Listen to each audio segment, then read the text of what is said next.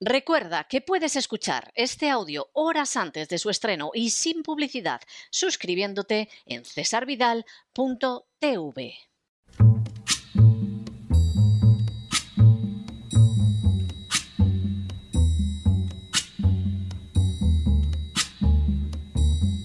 La voz con César Vidal, desde el exilio.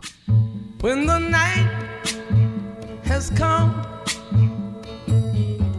and the land is dark and the moon is the only light we'll see.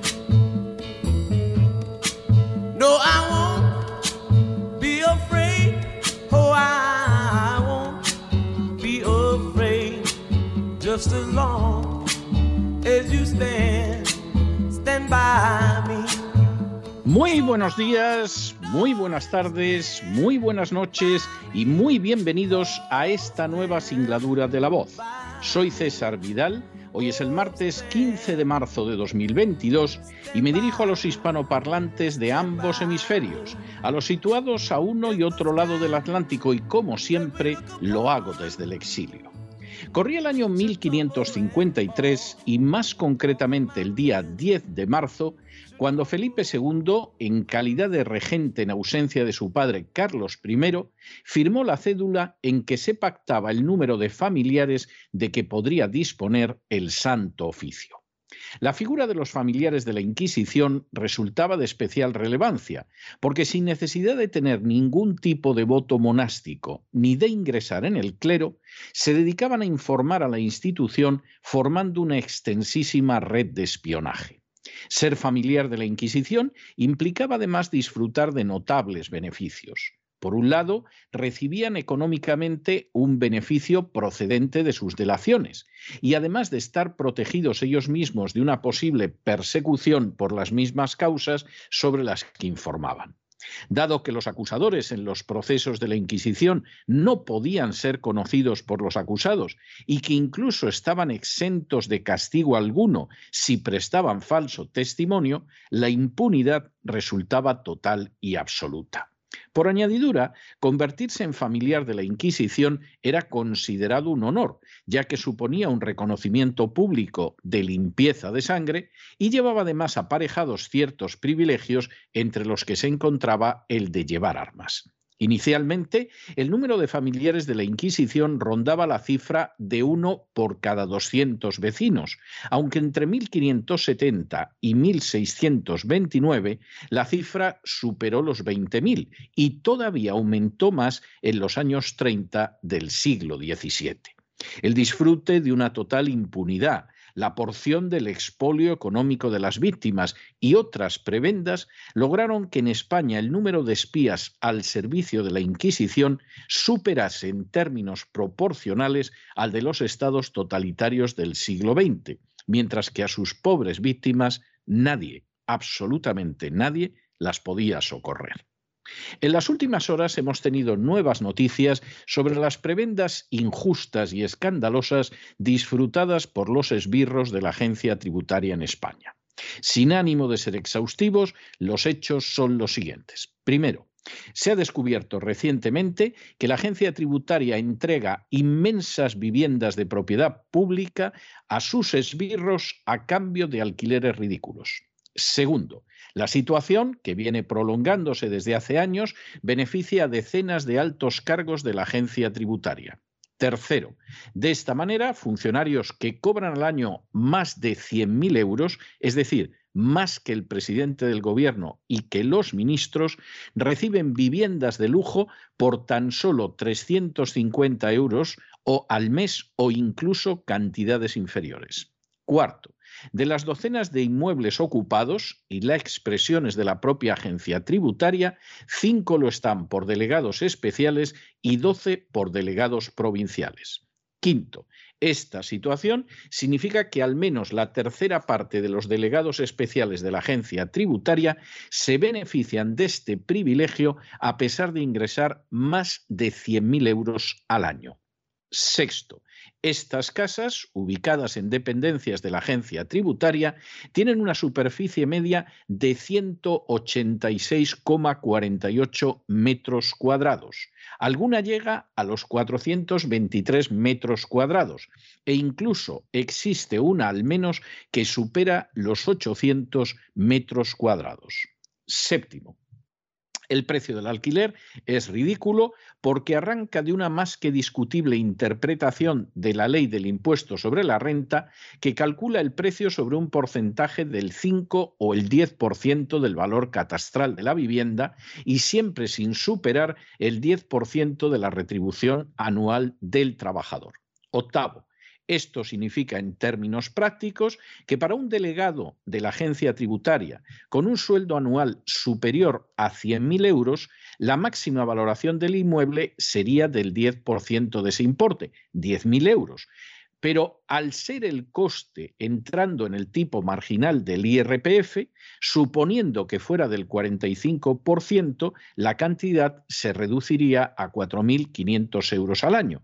Es decir, 375 euros al mes por viviendas cuyo valor de alquiler en el mercado real sería de varios miles de euros al mes. Noveno.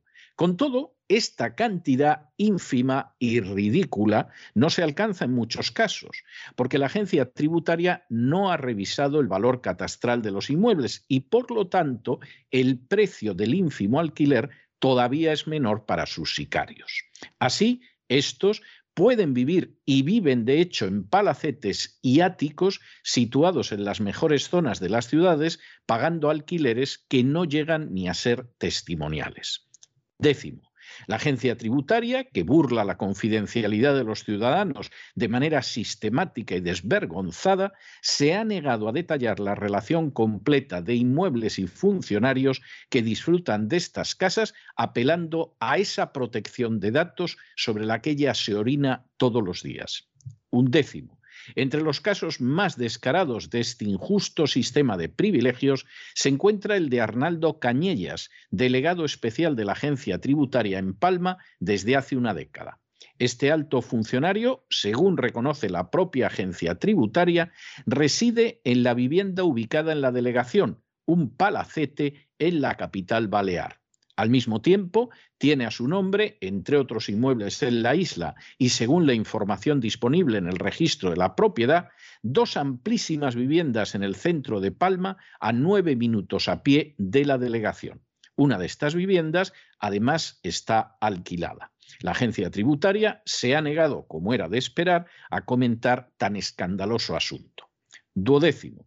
Por si todo lo anterior fuera poco, además de ocupar esos inmuebles junto a sus familias, estos y otros funcionarios de la agencia tributaria también disfrutan de más de medio centenar de plazas de garaje para uso particular, algunas de ellas incluso como trastero, lo que presuntamente constituye un caso indiscutible de uso indebido de bienes públicos. Décimo tercero. Por añadidura, y como nueva situación de privilegio, los citados funcionarios tampoco pagan los gastos de suministros de las viviendas. Así, la luz, el agua, el teléfono y todas las reparaciones que tenga la vivienda son pagadas no por el funcionario de la agencia tributaria, sino por los contribuyentes a los que persigue. Décimo cuarto. Un ejemplo denunciado son los más de 48.000 euros que ha destinado la delegada especial en La Coruña, Imelda Capote, a reparar la cubierta del enorme ático en que reside en la octava planta del edificio que alberga la delegación frente a la playa de Riazor. Décimo quinto. Estas acciones chocan frontalmente con la Ley de Medidas Fiscales, Administrativas y de Orden Social de 1996, donde se establece que podrá exigirse al personal afectado el abono de los gastos de mantenimiento de la vivienda y el de los gastos medibles por contador. Esa exigencia legal es nula en relación con los miembros de la agencia tributaria. Y decimos sexto, Julio Ransés Pérez Boga, presidente de los inspectores de Hacienda, ha intentado de la manera más miserable justificar este escándalo colosal unido a semejantes prebendas, señalando que no es tanto un privilegio como una forma de hacer estos puestos más atractivos y que estas personas tengan una mayor presencia de trabajo en un cargo que es de confianza y es un puesto directivo. Entre las mayores felonías perpetradas por los políticos y sus furcias mediáticas se encuentra la de ocultar la verdadera naturaleza del régimen vigente en España. Aunque formalmente se trata de una monarquía parlamentaria, la realidad es que constituye un simple sistema de explotación de las clases medias por parte y en beneficio de las castas privilegiadas, castas que han disfrutado de esos privilegios desde hace décadas y en ocasiones desde hace siglos. Para poder mantener en pie semejante sistema de expolio y latrocinio, el arma privilegiada es la agencia tributaria.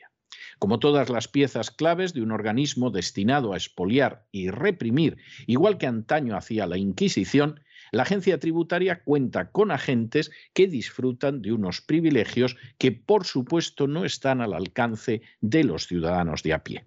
Esos agentes jamás responden personalmente por sus actos, a pesar de que pierden el 51% de las causas que llegan a los tribunales. Nunca indemnizan a aquellas personas a las que han convertido en víctimas, llevándolas a la ruina e incluso al suicidio o a la muerte. Reciben emolumentos desproporcionados en relación con otros funcionarios, pero incluso con los miembros del Gobierno Nacional. Perciben bonus de una naturaleza que es considerada totalmente delictiva en naciones como los Estados Unidos. Se ven protegidos en el anonimato más absoluto a fin de que nadie conozca sus actividades bochornosas que traspasan una y otra vez el ámbito de la ley. Y ahora sabemos que por añadidura les entregan viviendas colosales a precios ridículos de las que no pagan ni siquiera los suministros. Guste o no verlo, los miembros de la agencia tributaria son lo más parecido en la España actual a los repugnantes familiares de la Inquisición que existieron hace siglos. Disfrutan de su misma impunidad, anonimato y privilegios, y moralmente no resultan menos odiosos. Como sucedía con los familiares de la Inquisición, no se percibe en ellos el menor atisbo de decencia, de conmiseración o de dignidad en sus acciones que, no obstante, se presentan como un bien para la comunidad cuando no pasan de ser un servicio abyecto y servil a las castas privilegiadas. Como los familiares de la Inquisición también, los sicarios de la agencia tributaria ven premiada la persecución anónima, criminal e impune que ejercen sobre sus conciudadanos con privilegios y prebendas que, por supuesto, costean las víctimas, también como sucedía con la Inquisición.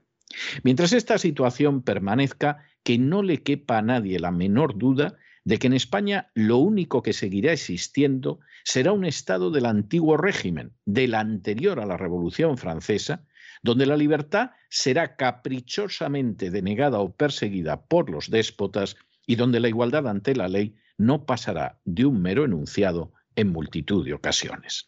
Pero no se dejen llevar por el desánimo o la frustración.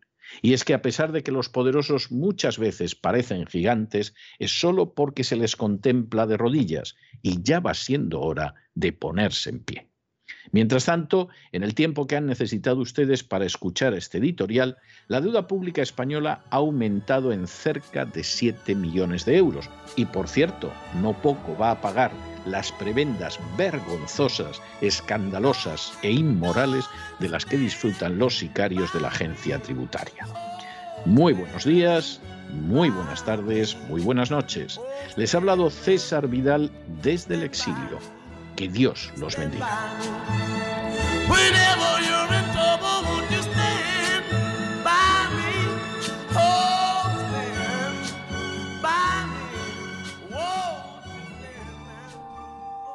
Esta sección está patrocinada por crowdfunding con el siguiente mensaje. Nuestro Señor Jesucristo, el único Dios verdadero, es misericordioso y nuestro Salvador.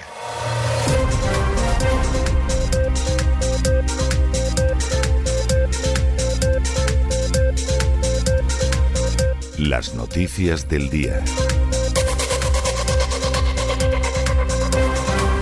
Estamos de regreso y estamos de regreso después de ese editorial en el que hablábamos de uno de los últimos descubrimientos sobre la corrupción sistémica, sistemática, indecente que pagan ustedes en favor de los sicarios de la agencia tributaria. Tiene la cosa delito. Sicarios que cobran más de 100.000 euros al año. Se dice pronto, ¿eh? Los bonus son sustanciosos, los salarios son sustanciosos, porque a este tipo de gente siempre hay que pagarla bien. Ha pasado con la Gestapo, con el NKVD con la Inquisición. Son, a fin de cuentas, la banda de la porra del régimen y, por lo tanto, hay que tratarlos bien. Bueno, pues si esto fuera poco, además hay un número de ellos que disfruta de unas viviendas de locura de media 200 metros muchas de 400, alguna de 800 metros, por la que pagan una cantidad ridícula, porque hacen el birlibirloque de la ley, que es lo que están acostumbrados a hacer totalmente a diario. Y además, lo que son suministros, el agua, la luz, el teléfono, etcétera, tampoco lo pagan. Y uno dirá, ¿y eso quién lo paga? Pues ustedes, vosotros, queridos niños, ¿quién va a pagar a esta gente nada más que vosotros? Los bonus que se embolsan por pisotear la legalidad y por orinarse encima de los contribuyentes. ¿Qué piensan ustedes? ¿Que lo paga la agencia tributaria? No, hombre, no. Los pagan ustedes. Luego, eso sí, ese dinero, en cuanto que lo engancha la agencia tributaria, se dedica a pagar de manera inmerecida, injusta y opresiva a sus sicarios. Porque a los sicarios, a los esbirros, por supuesto se les paga muy bien, es la gente de la porra. ¿Cómo mantener un sistema que es un sistema que solo pretende robar a manos llenas a las clases medias en beneficio de las clases privilegiadas si no tienes todo un cuerpo de sicarios que se dedican a realizar esas funciones? Y que en no pocas ocasiones, y tendremos ocasión de contar más sobre ello esta semana, en no pocas ocasiones entran en el fraude de ley de utilizar la normativa penal para asustar a las víctimas y desplumarlas todavía con más rapidez y eficacia. Esa es la tristísima situación en España. Esto es el antiguo régimen, pero no el de Franco, el anterior a la Revolución Francesa. Las libertades dependen del capricho del déspota. Si al capricho del déspota le apetece dejarte respirar un poco, te deja respirar un poco. Si decide que no te mueves de casa, no te mueves. Es más, el Tribunal Constitucional puede decir que determinados confinamientos han sido inconstitucionales y el déspota aparece en televisión felicitándose de los confinamientos que han sido declarados inconstitucionales por el Tribunal Constitucional y no pasa nada, no pasa nada, pues imagínense lo que es. Luego hay un dogma oficial que en el caso de España cada vez es más el globalismo, aparte de luego algún tipo de dogma que pueda haber en otros lugares y que, efectivamente, bueno, pues ya ahí entran los dogmas regionalistas, etcétera, etcétera, etcétera, etcétera. O sea que no hay, no hay nada más que otra situación en ese sentido, pero ya se pueden ustedes ir haciendo idea de lo que significa esto. Y lo que significa esto, pues efectivamente es para echarse a temblar. A ustedes les roban, no pueden decir nada y vamos, no se les ocurra porque como llegue hacia los sicarios anónimos de la agencia tributaria, están perdidos. Además, con la enorme gravedad de que efectivamente esta gente haga lo que haga, aunque pisotee la ley, aunque pierda los juicios, son impunes. Cuando en realidad, si en España quieren ustedes hacer algo bueno ahora, en vez de mandar material de guerra para Ucrania, como piden, por cierto, en algunas parroquias, que no sé en qué estará pensando el párroco y el que haya de Cáritas, hombre, manden leche, bolsas de comida, ropa, mantas, pero material de guerra, como está pidiendo alguna parroquia, en vez de eso, los españoles lo que tendrían que hacer es crear asociaciones de damnificados por la agencia tributaria y acabar con este abuso. Y mientras no acaben con ese abuso, el resto es tocar el violón que diría un castizo, porque les van a robar igual, les van a oprimir igual, los van a saquear igual. Esa es la tristísima realidad.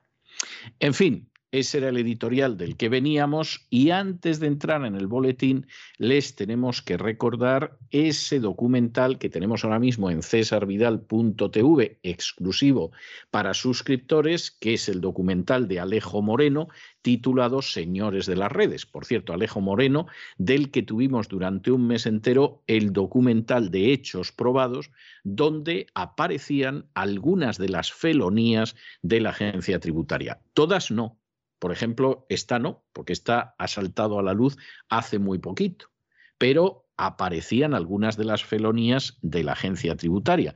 No se pierdan, señores de las redes, que es absolutamente extraordinario y que además recoge de una manera muy interesante esa vida aguerrida, sacrificada, valiente de los pescadores españoles en los caladeros de Terranova por supuesto sin ningún respaldo del Estado. ¿eh?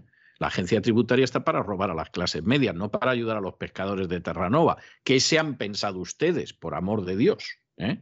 Y esa gente que cobra más de 100.000 euros al año y que luego le dan una casa prácticamente gratis de 200 metros, vamos, van a ir como los pescadores de Terranova, jugándose la vida. Estaría, pero bueno. Bien, y entramos en las noticias y entramos, como siempre, primero con España, porque resulta que Pedro Sánchez, que últimamente ya no sabe qué hacer para inclinarse ante la agenda globalista, ha anunciado que va a subir el gasto militar. Esto, si no fuera tan triste, esto si no fuera tan triste sería cómico. España está siendo invadida a diario por la gente que viene de África, menor medida de otras partes del mundo, pero sobre todo de África. La gente que tiene que contener esta invasión, porque hay que llamar a las cosas por su nombre, es una invasión y en muchas ocasiones además armada y en muchas ocasiones agrediendo a los agentes del orden, la gente que tiene que contener esta invasión no cuenta con medios.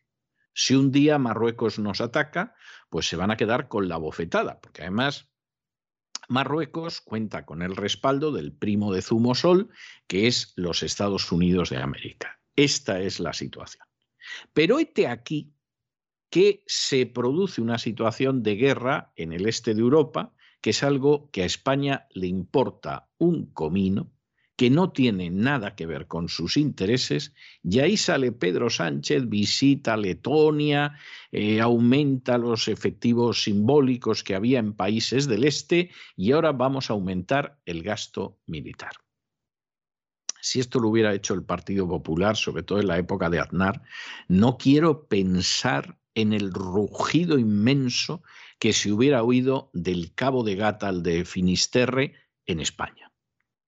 Pero como lo hace Pedro Sánchez, y Pedro Sánchez, pues ya se sabe que es un progresista, no, es un lacayo de la agenda globalista y va que se mata, pues no pasa nada.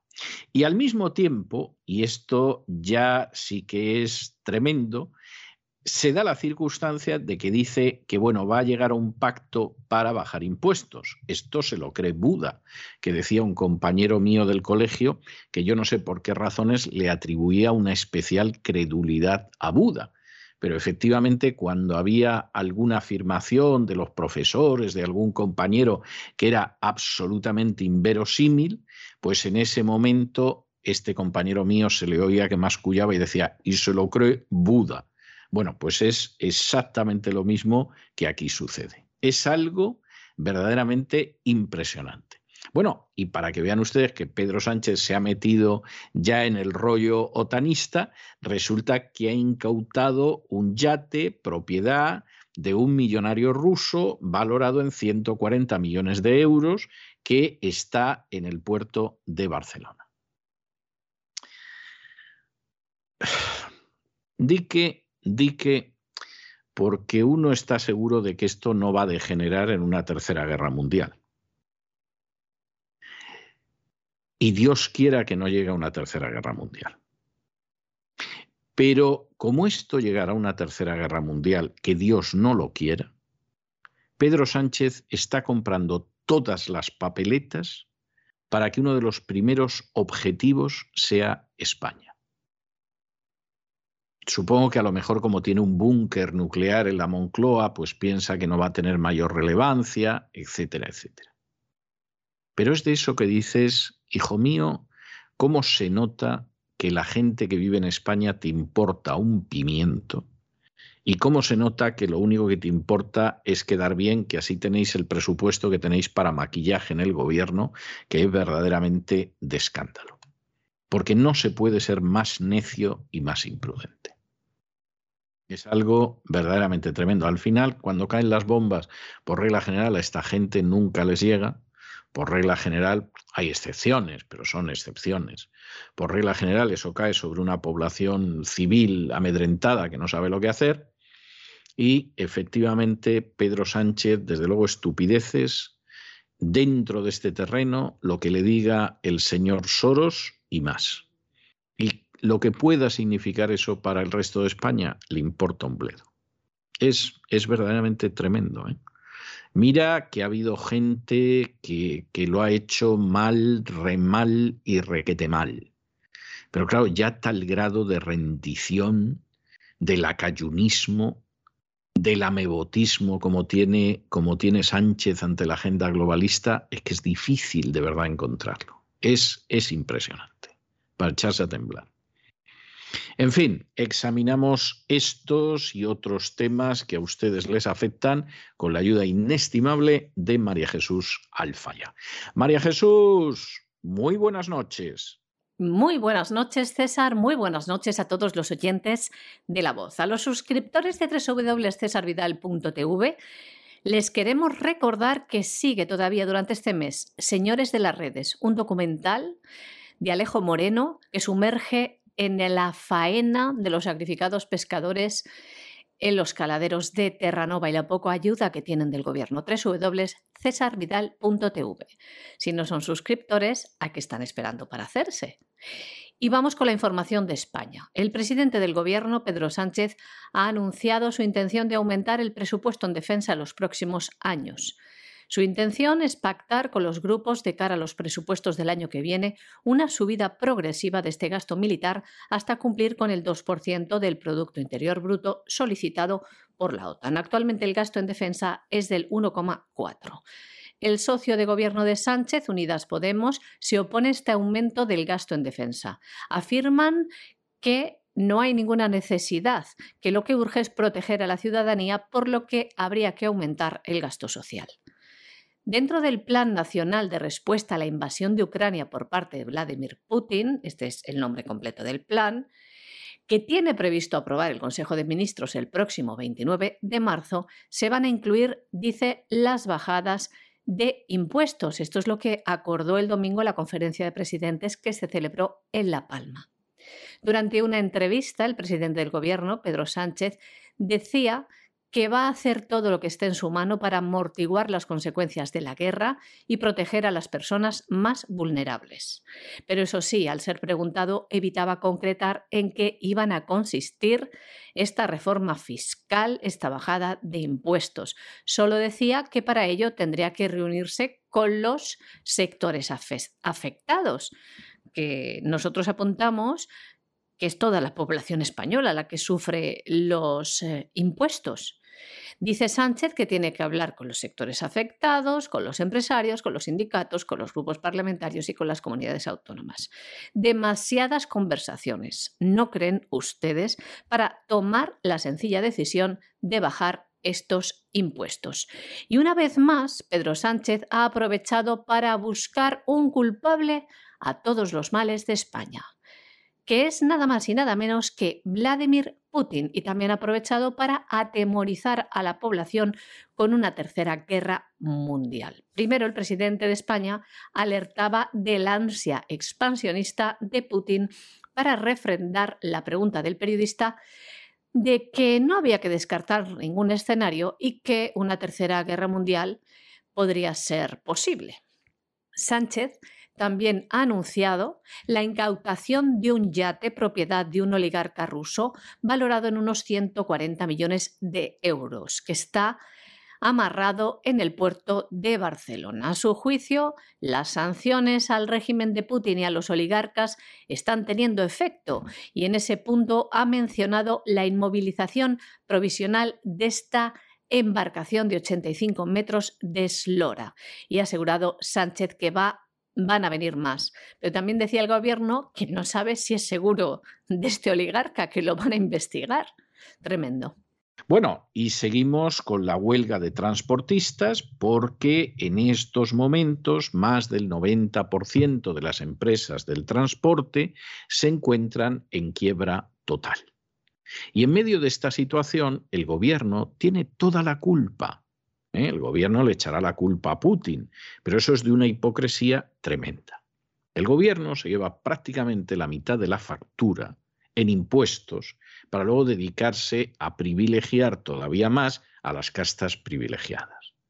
Que eso hunde de manera casi total un sector como el del transporte al gobierno, como diría también un amigo del colegio, se la induce a movimiento pendular.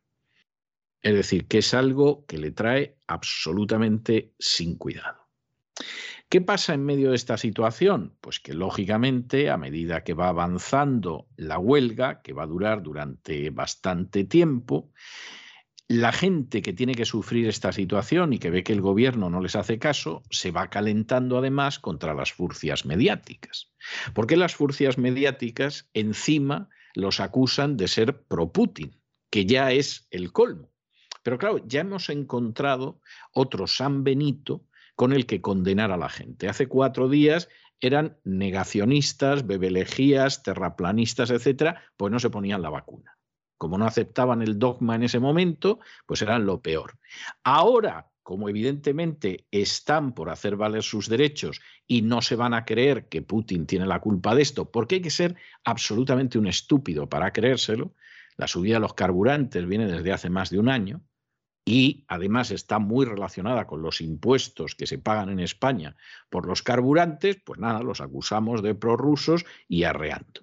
Y en medio de toda esta situación, pues acaban produciéndose incidentes indeseables. Uno de los transportistas se ha llevado un balazo al forcejear con un policía nacional que iba de paisano. Posiblemente si el policía nacional hubiera ido de uniforme, posiblemente si hubiera tenido un mayor control de la situación, porque el conductor no llevaba un bate de béisbol para agredirle, eh, posiblemente si se diera la circunstancia de que aquí el gobierno actuara como tiene que actuar, este pobre hombre nos hubiera llevado un balazo en el abdomen.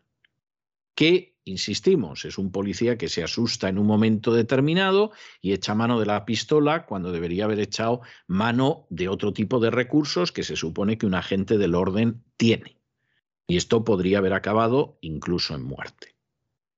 Pero claro, el problema es que el gobierno ha decidido que si hay que paralizar el país, se paraliza si quiebra definitivamente el 90% de las pequeñas y medianas empresas del sector del transporte, pues quiebran.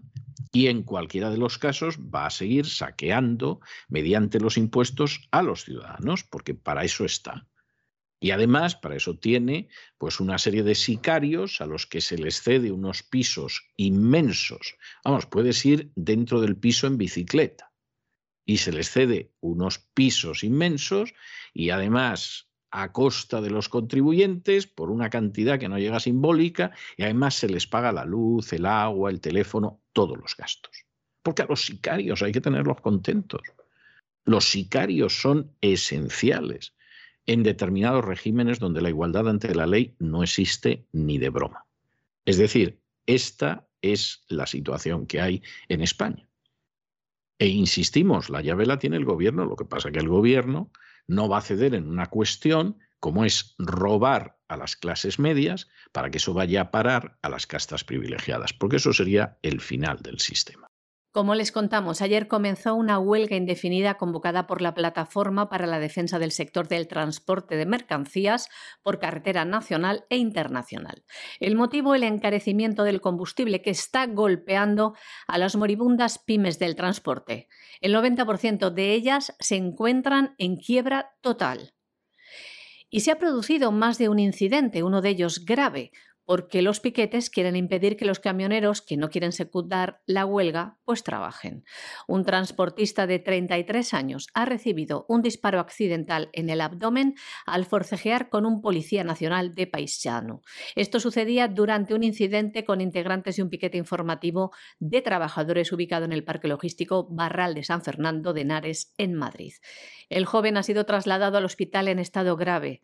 El policía ha resultado herido leve con contusiones.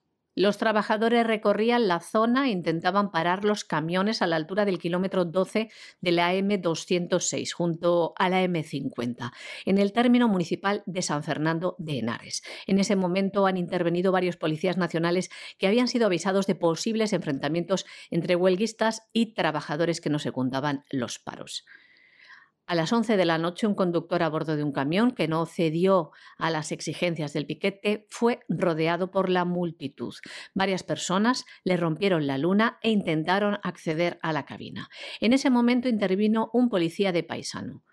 El policía y el transportista forcejearon, ambos cayeron al suelo y se ha producido un disparo fortuito que alcanzó al miembro del piquete informativo, según la versión de la policía y de los testigos. Esto ocurría en Madrid, pero se han dado incidentes en toda España, como es el caso de Asturias, donde una veintena de camiones han tenido que ser escoltados por la Guardia Civil. En Navarra, por ejemplo, una caravana de camiones ha ocupado las carreteras navarras hasta la sede del gobierno foral. Por su parte, la Organización Empresarial de Logística y Transporte de España ha informado de que se han producido graves complicaciones en la cadena de suministros. Han solicitado la intervención inmediata del Gobierno para garantizar la seguridad y evitar así un posible desabastecimiento. Bueno, nos vamos a Hispanoamérica y ahora resulta que la Casa Blanca da marcha atrás en lo de importar petróleo de Venezuela. La cosa es gorda porque, claro, en un momento determinado Biden se puso en contacto con Maduro para ver qué sucedía. Maduro en plan de buena fe, como los déspotas medievales, le dijo, pues aquí tengo dos presos y voy y te los suelto, que para eso son americanos, uno de ellos cubano-americano, y te los pongo en libertad, para que veas que es una señal de buena fe, como en las películas. Llegan ante el tirano y dice, pues estos dos que tengo aquí para decapitar, pues no los decapito. Y ahora, todo el mundo feliz y contento y encantado de la vida. Esto es lo que hay. Pero claro, sucede esto y inmediatamente se mueven algunos, porque ¿cómo justificas tú que de manera abierta la Casa Blanca negocie con Venezuela? Y entonces aparece Bob Menéndez, que es uno de estos cubanos profesionales, es decir, ejercen, su profesión es ser cubano. Luego, aparte de eso, está en el legislativo y todo lo demás, y además es el presidente del Comité de Relaciones Exteriores del Senado, y dice, esto no puede ser, porque claro, le damos vida al régimen de Maduro, y claro, con eso de que también es del Partido Demócrata, pues pliega velas, la Casa Blanca y tal. Todo esto es una comedia. El señor Menéndez, Bob Menéndez, o es más tonto de lo que aparenta, o es verdaderamente de una hipocresía colosal. Pero si el régimen de Maduro se mantiene desde el año 16 de lo que compran las grandes multinacionales de países democráticos con Estados Unidos a la cabeza, si incluso en la época de Trump, que era bastante verboso contra Venezuela y contra Cuba, Trump era el que firmaba el permiso a Chevron para que Chevron siguiera comerciando con Maduro y así se mantenía Maduro. Pero si Chevron lleva años intrigando para quedarse con PDVSA, o sea, ¿con qué sale ahora con esto Bob Menéndez? O sea, vamos a ver, aquí hay dos posibilidades. O Bob Menéndez no sabe de qué va la vaina, y esto es gravísimo porque es el presidente del Comité de Relaciones Exteriores del Senado, o lo sabe y efectivamente pues, pues se dedica a engañar al pueblo y claro, como aquí se ha puesto en plan glorioso porque hay elecciones de midterm y todo lo demás, pues entonces la Casa Blanca tiene que recular y decir, pues no, no, no, no hay una conversación activa sobre la compra de petróleo en este momento. Se las trae los términos utilizados por la señora o señorita Psaki, que es la portavoz de la Casa Blanca. Pero cuánta hipocresía, cuánto descaro y cuánta desvergüenza. Luego, eso sí, a la gente se la engaña, se le pide el voto y arreando que es gerundio. La Casa Blanca ha asegurado a través de su portavoz que Estados Unidos no está manteniendo por ahora contactos con Venezuela, ni poniendo en marcha ningún plan para importar petróleo de ese país. No hay una conversación activa sobre la compra de petróleo en este momento, ha dicho Jen Psaki. La semana pasada, una delegación de alto nivel del gobierno norteamericano viajó a Caracas con la intención de proponer a Nicolás Maduro un acuerdo económico para suplir algunas demandas energéticas en su economía. Además, hubo algún gesto por parte de Nicolás Maduro que liberó a varios presos políticos estadounidenses.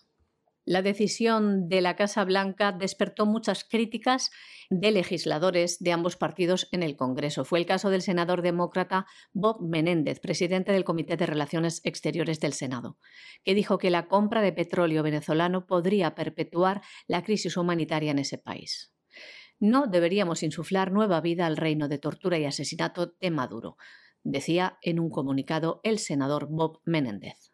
Bueno, y nos vamos al Perú, donde el Congreso llevar a cabo un juicio político contra el presidente Castillo. Todo esto, en fin, va en la persecución de Castillo a ver si consiguen echarlo, aprovechando que hay acusaciones de corrupción, aunque la verdad es que tampoco lleva tanto tiempo en el poder. Y aprovechando que la popularidad desciende, pues ¿para qué vamos a pensar en el bien del Perú? Vamos a ver si nos cargamos a Castillo y podemos sustituirlo. Claro, eso lo puedes pensar. Eso incluso a lo mejor podría ser un bien para el Perú, podría. Pero de momento es que no te sale ni a tiros. Esa es la historia. En su momento ya intentaron destituirlo en diciembre y fue que no y va a estar bastante complicado en estos momentos. O sea que esa es la cuestión que hay. De momento revolvemos, el país no se estabiliza ni a tiros y Perú, que tuvo una política muy restrictiva con el coronavirus que le hizo un daño económico tremendo, pues evidentemente eh, es el que acaba sufriendo esto. Castillo, no. Los que forman parte del legislativo, tampoco. Los que tienen grandes cargos políticos, ni lo sueñen.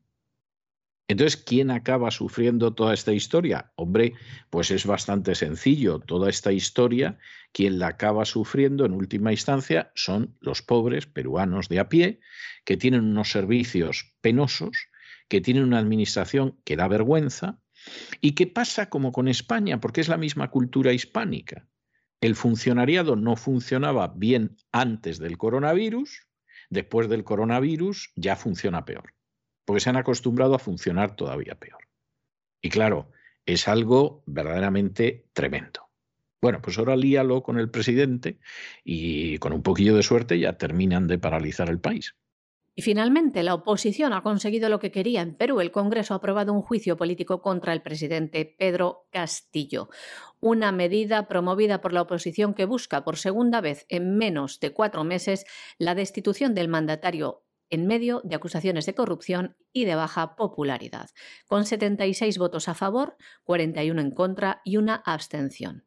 El Congreso ha admitido esta apertura del proceso. El presidente tendrá que acudir el 28 de marzo para responder a las acusaciones de supuestas faltas constitucionales durante sus funciones. Puede acudir al Congreso junto a su abogado o enviar solo a su defensor para responder a las acusaciones. El mandatario había superado en diciembre un primer intento de destitución porque no pasó la barrera de los 52 votos. Pero para expulsar a Castillo del cargo, que asumió la presidencia a finales de julio, el departamento debe de reunir al menos 87 votos de los 130 legisladores, un escenario poco probable por las divisiones en la oposición.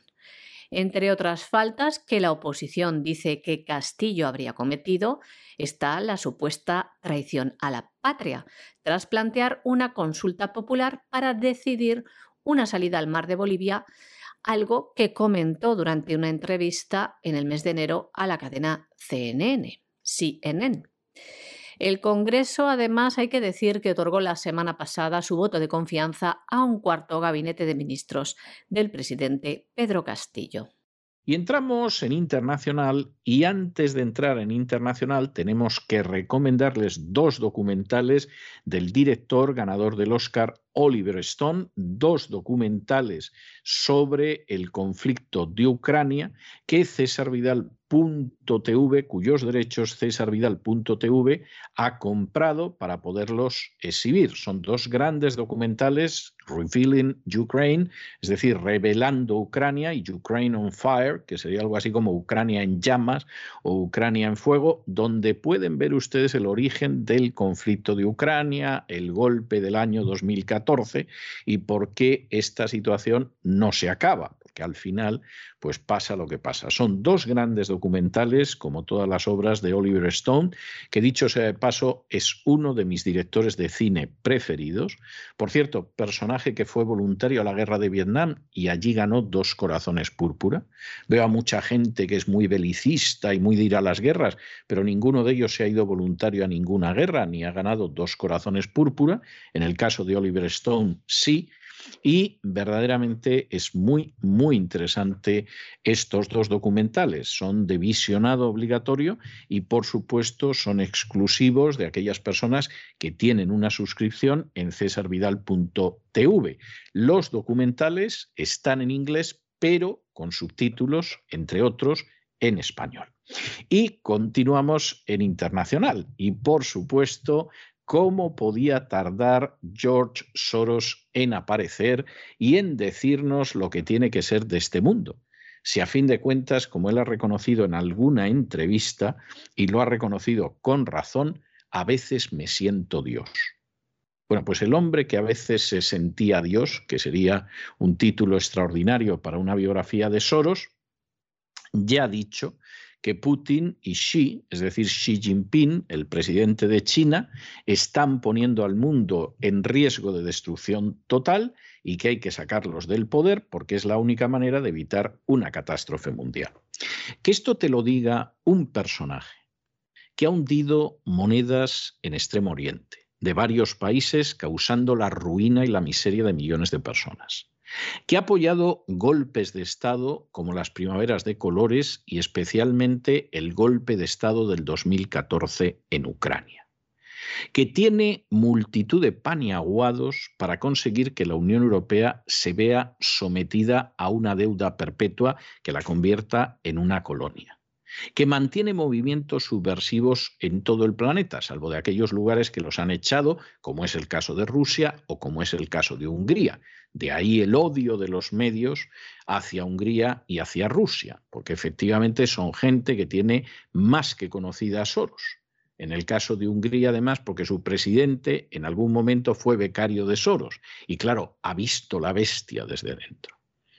Que un personaje de esta catadura moral, que además lo mismo te financia la ideología de género, que te impulsa el aborto más liberalizado, que impulsa la legalización de las drogas, del cultivo de drogas en los estados, se ponga a dar lecciones morales de lo que es la destrucción y la catástrofe moral, bueno, bueno, bueno, bueno, esto, esto es el diablo en persona diciendo cómo hay que comportarse para ser buenos chicos.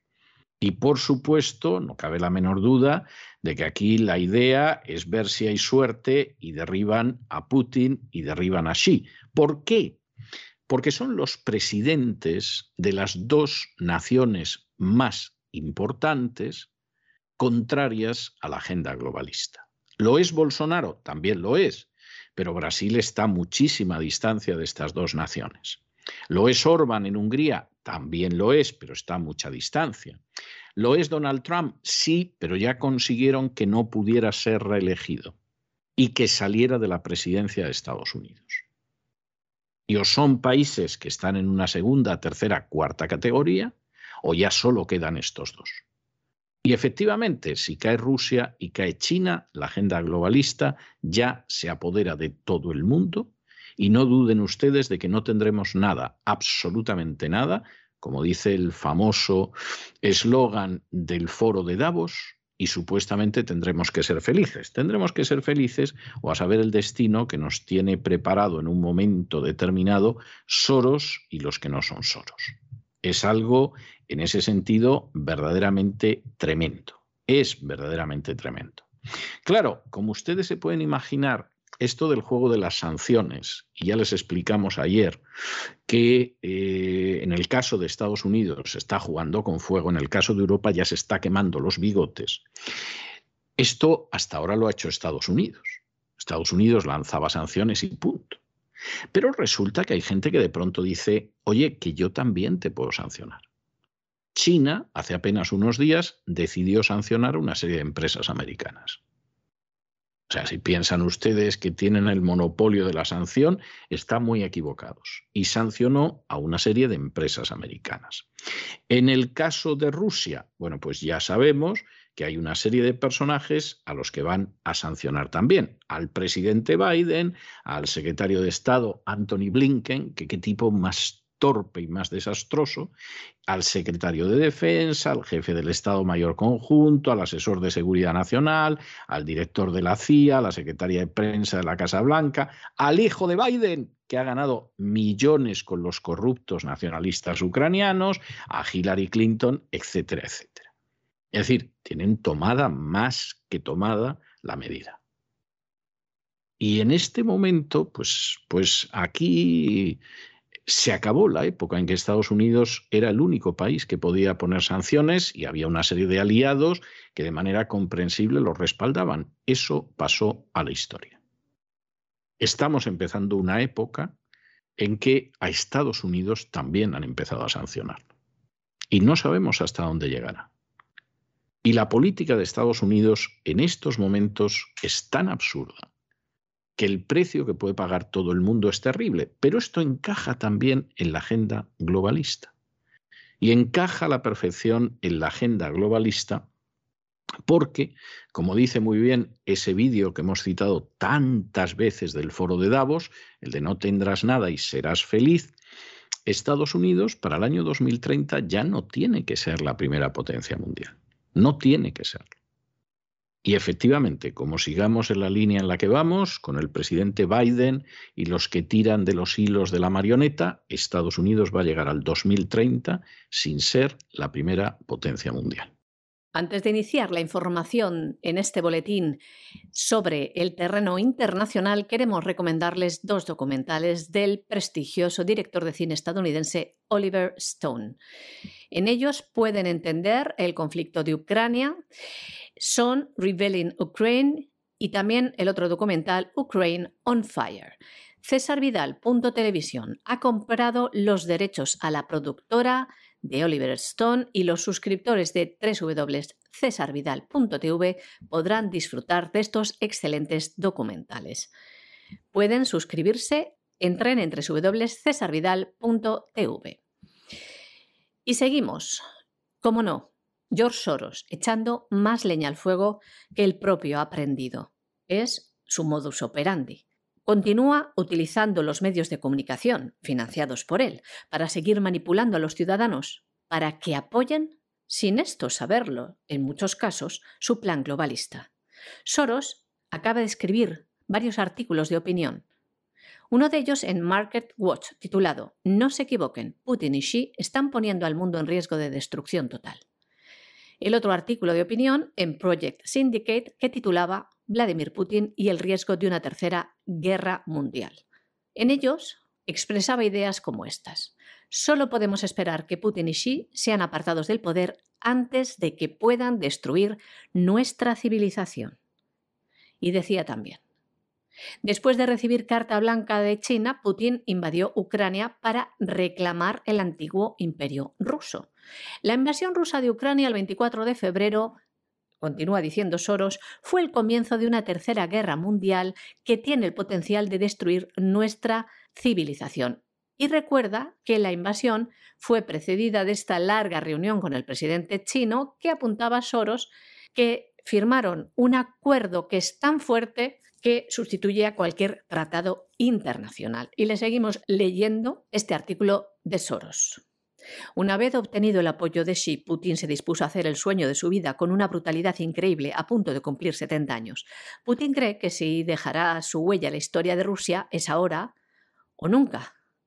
Una vez obtenido el apoyo de Xi, Putin se dispuso a hacer el sueño de su vida con una brutalidad increíble a punto de cumplir 70 años.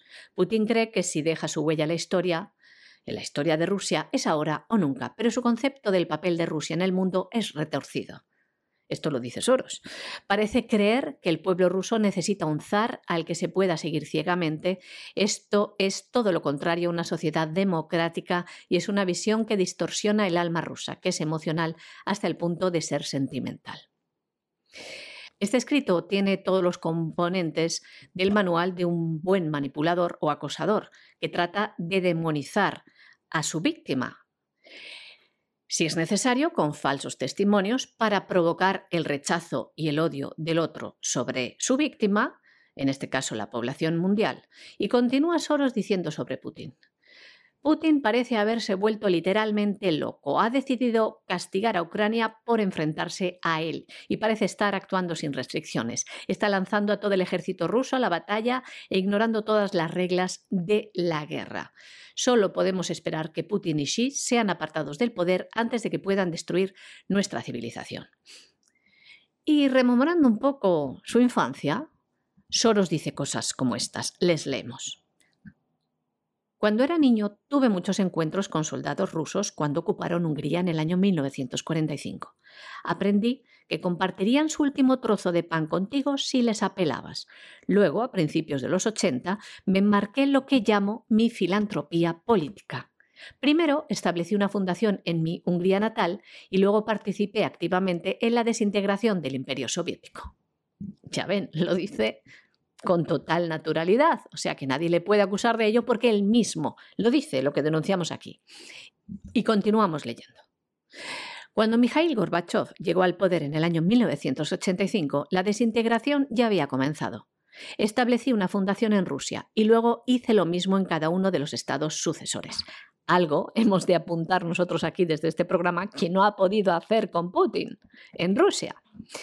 Y continúa diciendo George Soros. En Ucrania estableció una fundación incluso antes de que se convirtiera en un país independiente. También visité China en el año 1984, donde fui el primer extranjero al que se le permitió establecer una fundación que cerré en el año 1989, justo antes de la masacre de la plaza de Tiananmen. Qué casualidad. No conozco personalmente a Putin, dice Soros, pero he observado muy de cerca su ascenso. Consciente de su crueldad, redujo a escombros la capital de Chechenia, Grozny, tal como amenaza actualmente con hacer con la capital de Ucrania, Kiev. Ya ven, George Soros se retrata a sí mismo, está detrás de todos los conflictos que hay en el mundo. ¿Por qué? Pregúntense ustedes. Vean sus cuentas y tendrán el por qué. Poco después de publicarse estos artículos, el gobierno ruso ha ordenado detener a George Soros, a quien responsabiliza de apoyar el golpe fascista en Ucrania con su fundación. El Kremlin sostiene que Soros mantuvo largas reuniones con casi todos los involucrados en las explosiones y enfrentamientos que tuvieron lugar en las inmediaciones de la plaza Maidán, en el centro de Kiev. De esos encuentros formaron parte los ministros de Asuntos Exteriores, el de Justicia, el de Salud y el de Educación de Ucrania, así como también el embajador de Estados Unidos en dicho país y el director de USAID. Desde el gobierno de Rusia manifiestan que el objetivo de esas reuniones era minimizar y contrarrestar la influencia rusa y los lazos culturales Moscú-Kiev para de esta forma abrir la posibilidad de desarrollar un mercado global en el que la debilidad de las regiones permitieran la supremacía de los negocios sin trabas gubernamentales. Ya ven, a los hechos nos remitimos. George Soros, el denominado como multimillonario filántropo, no es más que un megalómano especulador y un gran manipulador que ha iniciado más de una guerra en el mundo para añadir más ceros a su cuenta bancaria y para imponer sus deseos de dominio maligno y sometimiento mundial de la población. Por cierto, el gobierno de Rusia ha impuesto sanciones contra el presidente de Estados Unidos, Joe Biden, contra el secretario de Estado, Anthony Blinken, y contra otros funcionarios de alto rango del país norteamericano en respuesta a las medidas similares adoptadas por Washington en represalia por la invasión de Ucrania. Según un comunicado del Ministerio de Exteriores ruso, entre los sancionados figuran también el secretario de Defensa, Lloyd Austin, el jefe del Estado Mayor Conjunto, Mark Milley, el asesor de Seguridad Nacional, Jake Sullivan, el director de la William Burns, la secretaria de prensa de la Casa Blanca, Jens Psaki, el hijo de Biden, Hunter Biden, y la ex candidata presidencial Hillary Clinton, entre otros. La cartera de Exteriores rusa ha señalado que la medida se ha tomado en respuesta a una serie de sanciones sin precedentes que prohíben, entre otras cosas, la entrada a Estados Unidos de altos funcionarios de Rusia. Mientras tanto, en toda esta situación donde la gente se va alineando de la mejor manera posible con lo que es la agenda globalista, pues evidentemente el que no corre vuela. Y aquí, pues, la pobre gente a la que riegan con sus mentiras las furcias mediáticas, pues es posible que no se enteren. Pero en las alturas se conocen todos. Y todos saben dónde están, y todos saben en la posición en la que se encuentran, y todos saben lo que es la agenda globalista y lo que significa, y luego eso sí, unos tendrán una posición favorable y otros contraria. Fíjense en la noticia con la que vamos a concluir hoy el boletín porque no tiene desperdicio. El cardenal Marx, Reinhard Marx, que es el arzobispo de Múnich, Frisinga, ha celebrado en la iglesia de San Pablo una misa homosexual, una misa gay, si ustedes prefieren, una misa queer. ¿Por qué? Pues porque en su parroquia se da la circunstancia de que tiene una comunidad expresamente queer, expresamente homosexual. Y efectivamente el cardenal Marx, que por cierto ha sido presidente de la Conferencia Episcopal Alemana, no piensen ustedes que es un cardenal por ahí perdido, además de la diócesis más importante de Alemania, que es la de Múnich, pues efectivamente ha ido en esta dirección. Las fotos son tremendas. El cardenal Marx celebrando la misa con la bandera LGTB o la bandera del arco iris ahí delante del altar. Por si cabía alguna duda, pues si llega algún despistado y piensa que es una misa normal. ¿El Vaticano ha dicho algo? No. ¿Van a censurar a Marx? No. ¿Lo van a destituir? Ni lo sueñen ustedes. Aquí simplemente hay una situación en la que el Vaticano, desde hace muchísimo tiempo, está alineado con la agenda globalista. Luego otra cosa son los católicos de a pie que creen en una serie de principios y que cada vez que ven esto les dan ganas de pegarse con la cabeza contra la pared. Eso es otro cantar. Pero el laico no pinta nada en la Iglesia Católica. La inmensa mayoría de sacerdotes tampoco pintan nada. Es una teocracia electiva en la que las órdenes vienen de arriba abajo y el resto de la gente dice amén y puede protestar y pensar que hubo papas mejores en otro tiempo y que a ver si el que viene eh, es mejor, etcétera. Pero ahí no hay más remedio que obedecer. Y aquí la línea es una línea muy clara. Del Papa Francisco no se dice que es gay friendly porque sí. Es que lo es. Y efectivamente esta es una situación evidente. Y como ya en parroquias católicas se están produciendo matrimonios homosexuales, no los llaman matrimonios todavía, porque además es una situación sacramental, lo llaman intercambio de votos, pronunciamiento de compromisos, etcétera. Bueno, llegan dos señores o dos señoras cogiditos de la mano en traje de boda y ahí el sacerdote oficia, etcétera, etcétera, no puede ser más claro pues evidentemente esta es la situación que existe en estos momentos porque la agenda globalista es inexorable.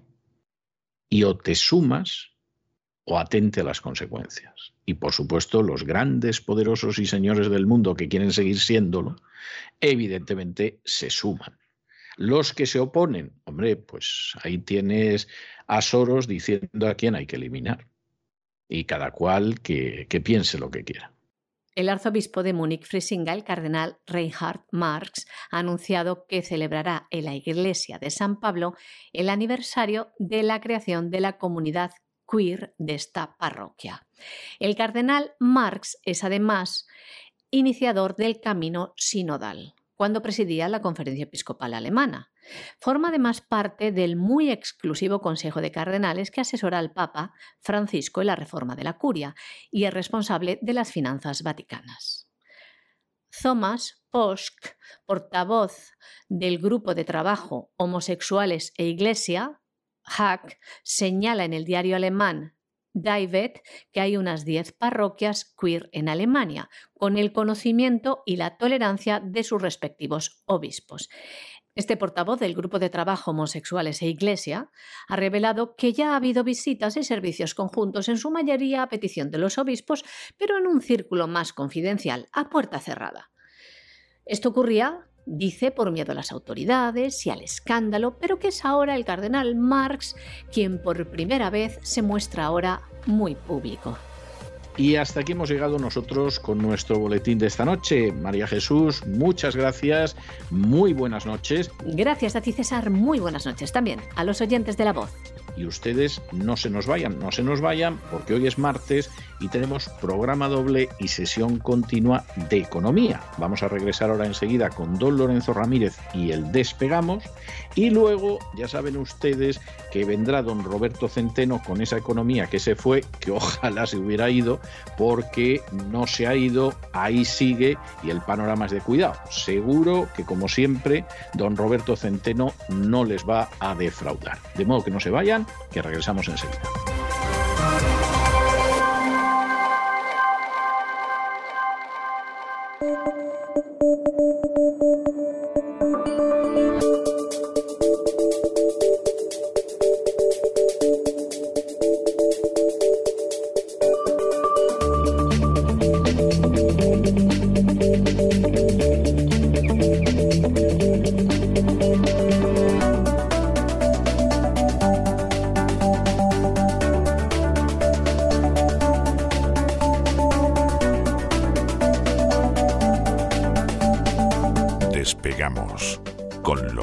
Ramírez. Corremos raudos y veloces hacia nuestro avión, atravesamos el umbral, nos tiramos en plancha sobre los asientos, nos abrochamos los cinturones,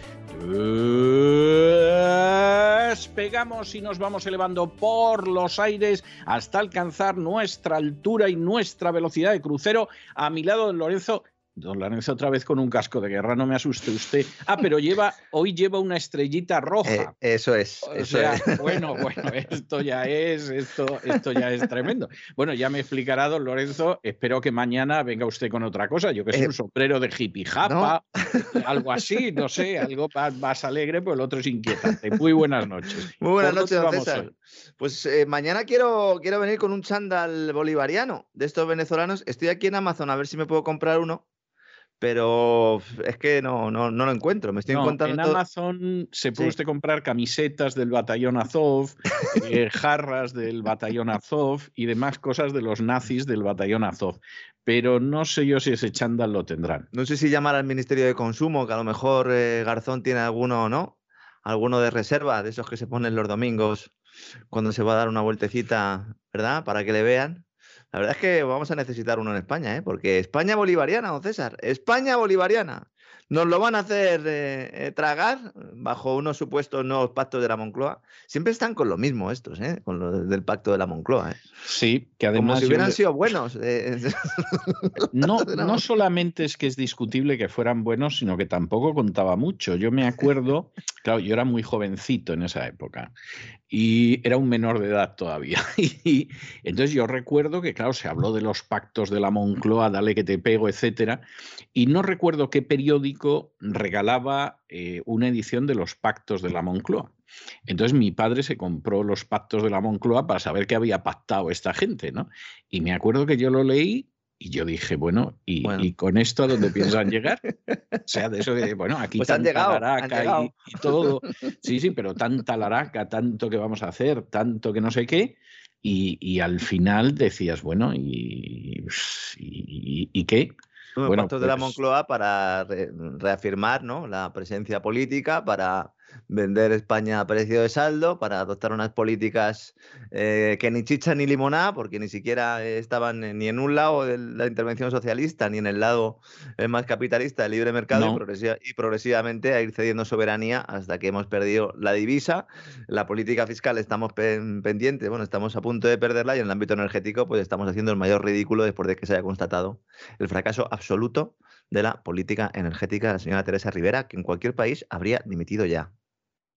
Ya, ya, en cualquier país, pero yo no diría que sea el caso de, España. En España no dimite nadie. O sea, es increíble la imagen que está teniendo esta señora, sobre todo en los últimos días, eh, eh, sin saber mucha gente, algo que voy a contar yo hoy aquí. Ahora mismo el Ministerio de Transición Ecológica, o el Ministerio de Energía, el Ministerio de Transición Energética, como se llama en España, de Teresa Rivera, está intervenido por Moncloa. Sánchez ha decidido ya decirle a esta señora, mira, deja ya de liarla, por favor ¿eh? deja ya de hacer proselitismo de toda esa ideología política que nos ha venido muy bien hasta ahora, pero toca intervenir el mercado y toca acometer eh, intervenciones de todo tipo. Se va a convertir el, oligopolio actual eléctrico, se va a convertir en un monopolio de planificación central en el cual pues están ahora mismo los, los agentes eh, económicos, esas empresas, viendo a ver qué tipo de regulación se va a aprobar y a quién va a perjudicar más que a otras. ¿no? La verdad es que eh, se va a intentar vender esto como un proceso de consenso, mm, ya no solo político, como en el caso de los pactos de la Moncloa, sí, se va a vender como un consenso social y empresarial, cuando es falso que esto sea así. De momento solo tienen comprados a los, a los sindicatos y se quiere llevar a España una política económica de corte bolivariano en la que con la excusa de la guerra en el este de Europa, pues se va a intervenir prácticamente todos los sectores con sistemas de precios máximos, como eh, me temía yo ayer, ¿verdad, don César? Lo apuntábamos aquí. Sí. Y bueno, después de escuchar eh, ayer y ver al presidente del gobierno en la nueva cadena amiga, en, la sexta, y sobre todo después de haber hablado con algunos responsables eh, esta mañana, tanto del sector privado como del público, pues no queda ninguna duda que se van a aprobar regulaciones a la carta, se van a aprobar reformas de corte colectivista, eh, que, que, van a aumentar aún más las rigideces y los problemas estructurales de la economía española, y con la excusa del escudo social. Ya sabe usted, don César, lo social, el gasto social, eso, eso de lo social era como se decía en el régimen de Franco. Sí, sí, es que no es tan distinto, no es tan distinto. No, no, no, no, que va, que va. De hecho, estamos en un corporativismo descarado y, y en estas estamos, ¿no? Ahora hay un problema y es que cuando los, cuando los, modelos económicos, aunque sean modelos extractivos en los cuales pues, determinadas empresas, grandes empresas, viven gracias al privilegio estatal, esos empresarios que hemos venido a denominar aquí junto con el Estado, cuando van las cosas bien, ellos se dedican todos a hacer sus negocios y no hay problema. El asunto es cuando vienen mal dadas, ¿no? Esa, esa expresión que hemos eh, mencionado aquí algunas veces, que en realidad es, de Warren Buffett, que cuando se va eh, yendo el, el, agua de la piscina, pues vemos quién tiene y quién no tiene bañador, ¿no? Ahora mismo hay una guerra porque entre esa unión eh, en algunos casos forzosa, en otros casos no tanto, entre grandes empresas y Estado, pues ahora eh, el Estado lo que quiere fundamentalmente es eh, quitar su responsabilidad en toda la situación actual y culpar a esas empresas de, de, lo que han hecho malos los dos, ¿no? Los dos ámbitos, los dos ámbitos juntos, ¿no? Y eso supone intervenir y aunque mucha gente piensa que todo lo que sea intervenir en las grandes empresas va a beneficiar a los consumidores, lamento indicarles que no es así. Ayer explicamos eh, la importancia, contamos, destacamos la importancia de la fijación de precios. Yo tenemos que decir que si se aprueban reformas de corte colectivista, como parece que se va a producir, esto aumentará aún más las rigideces y los problemas estructurales de la economía española y supondrá dinamitar las posibilidades de recuperación futuras. Totalmente. Totalmente. Pero vamos a ver, hace buena la tesis que nosotros mantenemos desde hace mm, mucho tiempo. Y es que en última instancia el sistema está montado para beneficio de determinadas castas privilegiadas y al resto que les frían un paraguas. Sí, sí. Y, ahora lo que se va a hacer es intervenir diciéndonos a los, a los que estamos sufriendo los efectos, eh, que realmente es por nuestro bien y todo lo contrario, porque, insisto, todo lo que, todo precio que se intervenga hoy tendrá que ser pagado mañana de una u otra forma. Y los políticos que nos gobiernan ya no estarán, pero nosotros sí. Y nosotros siempre estamos con la independencia de los políticos, ¿no? Como suele suceder siempre que se afronta un cambio de ciclo económico, los políticos pues aprovecharán para hacer crecer el Estado y usar sobre todo los sectores regulados como armas ideológicas con las que incrementar su ya de por sí extenso poder. ¿no? armas ideológicas han sido siempre ahora más. Y el mayor ejemplo, sin ninguna duda, es el sector energético, que ya de por sí es una actividad casi nacionalizada. ¿eh? Sí, sí, en buena medida. Estamos, estamos, en fin, esto a alguno le puede sonar horrible, pero, pero nos acercamos mucho al, al Estado fascista, al de Mussolini cada vez nos acercamos más. Y efectivamente, pues en una situación que esto desde luego a quien no le va a venir bien es a la gente medio normal. O sea, a mí esto me parece que, es obvio y, bueno, pues de nuevo lo va a pagar las clases medias, ¿no? Cuando se nacionaliza ya del todo, que es ya lo último que nos queda ya, sobre todo en el sector energético, Alguno dirá, pero si estas compañías cotizan en bolsas y tienen inversores privados, fondos de inversión que están dentro, sí, los fondos de inversión sacan rentabilidad, etcétera, etcétera, pero lo que es la empresa en sí, la gestión de la empresa funciona prácticamente como una empresa pública porque tiene tantas regulaciones al final lo que hace básicamente es decir, a ver, ¿qué es de todo esto? ¿Qué es lo que puedo hacer? Esto, y lo hago. Es decir, no hay mucha ventana de oportunidad, porque no. hay competencia real a la hora de generar energía, etcétera, etcétera. Lo explicamos ayer, ¿no? Entonces, si los precios de las diferentes fuentes de generación están alterados desde hace años, Ahora, ¿qué, puede hacer el gobierno? Pues lo que quiere es darle la vuelta como un calcetín, pero por interés electoral, puro y duro. Es decir, si, hasta ahora la política energética había sido orientada por la ideología, fundamentalmente por la calentología, por la secta de la calentología, que no tiene nada que ver con la ecología, como han demostrado ya muchos autores, hemos citado en numerosas ocasiones. Ahora ya lo que tenemos es la excusa de economía de guerra, que necesita unos nuevos pactos de la Moncloa y bajo esa premisa todo el mundo o todos los agentes económicos tienen que estar de acuerdo en lo que se va a producir porque es por nuestro bien. Eso es lo que nos venden ellos, ¿no? Se ha mencionado hoy en algún medio de comunicación que ha habido un contacto por parte del gobierno eh, con las compañías energéticas para pedirles que no se opongan a la intervención del mercado que va a elevar aún más la regulación en el sector. Esto es falso. Esto es falso y supongo. Con certeza es falso. Con certeza, con total certeza es falso. Y entiendo que este es un mensaje que quiere Moncloa que salga en determinados medios de comunicación y que por lo tanto, por eso sale. Es decir, un periodista cuando publica algo de esto son fuentes y son fuentes eh, no oficiales, pero sí que salen del Palacio de la Moncloa. ¿no? Se ha argumentado, se ha indicado eh, mm, que esto está sucediendo porque de alguna manera el gobierno sabe que va a tener jaleo y que quiere evitar lo que se produjo el año pasado cuando empezó a regular por su cuenta, sin tener en cuenta a las empresas reguladas. Hay que decir que en la anterior entrevista que dio Pedro Sánchez eh, ya pues hace casi un año, antes de aprobar todas las reformas eh, energéticas en España, iba a intervenir el presidente para anunciar una serie de reformas y minutos antes la ministra de Transición Ecológica, Teresa Rivera, llamó a los presidentes de las empresas y les dijo, ahora el presidente va a decir unas cosas que no os van a gustar. Esa fue toda la información. eso. eso. anima. Eso, anima. Te llaman y te dicen, no, no te va a gustar. Pues qué bien, qué alegría más grande me da usted. Los técnicos del Ministerio de Energía están que fuman en pipa porque, se, porque constatan, porque ellos son los que saben, ¿verdad? Constatan que todas las decisiones que se han tomado en política energética han sido decisiones ideológicas que, claro, han eh, generado tantos agujeros en los cimientos ¿no? de la política energética española que se ha quedado como un queso de gruyer y cuando ha venido el tema de la crisis del este de Europa y sobre todo ¿no? esa presión alcista sobre los precios energéticos, pues ese queso se le ha puesto un poquito de fuego y se ha deshecho, ¿verdad? Se ha hecho líquido cayendo todo lo que estaba encima, ¿no? Entonces, al final, lo que está sucediendo es todo lo contrario. Le han trasladado las compañías que la situación actual es consecuencia de una errónea política energética que tendría que haber dimitido ya hace tiempo y de hecho, insisto, esto ha motivado la intervención directa del presidente del gobierno. Me comentaba una persona de alto rango de una de las energéticas de esta mañana, yo le decía, bueno, ¿y por qué Sánchez sigue manteniendo a Rivera? Y me decía, bueno, porque la necesita, necesita alguien más radical en el gobierno que Podemos. Y después la verdad es que es una forma de verlo.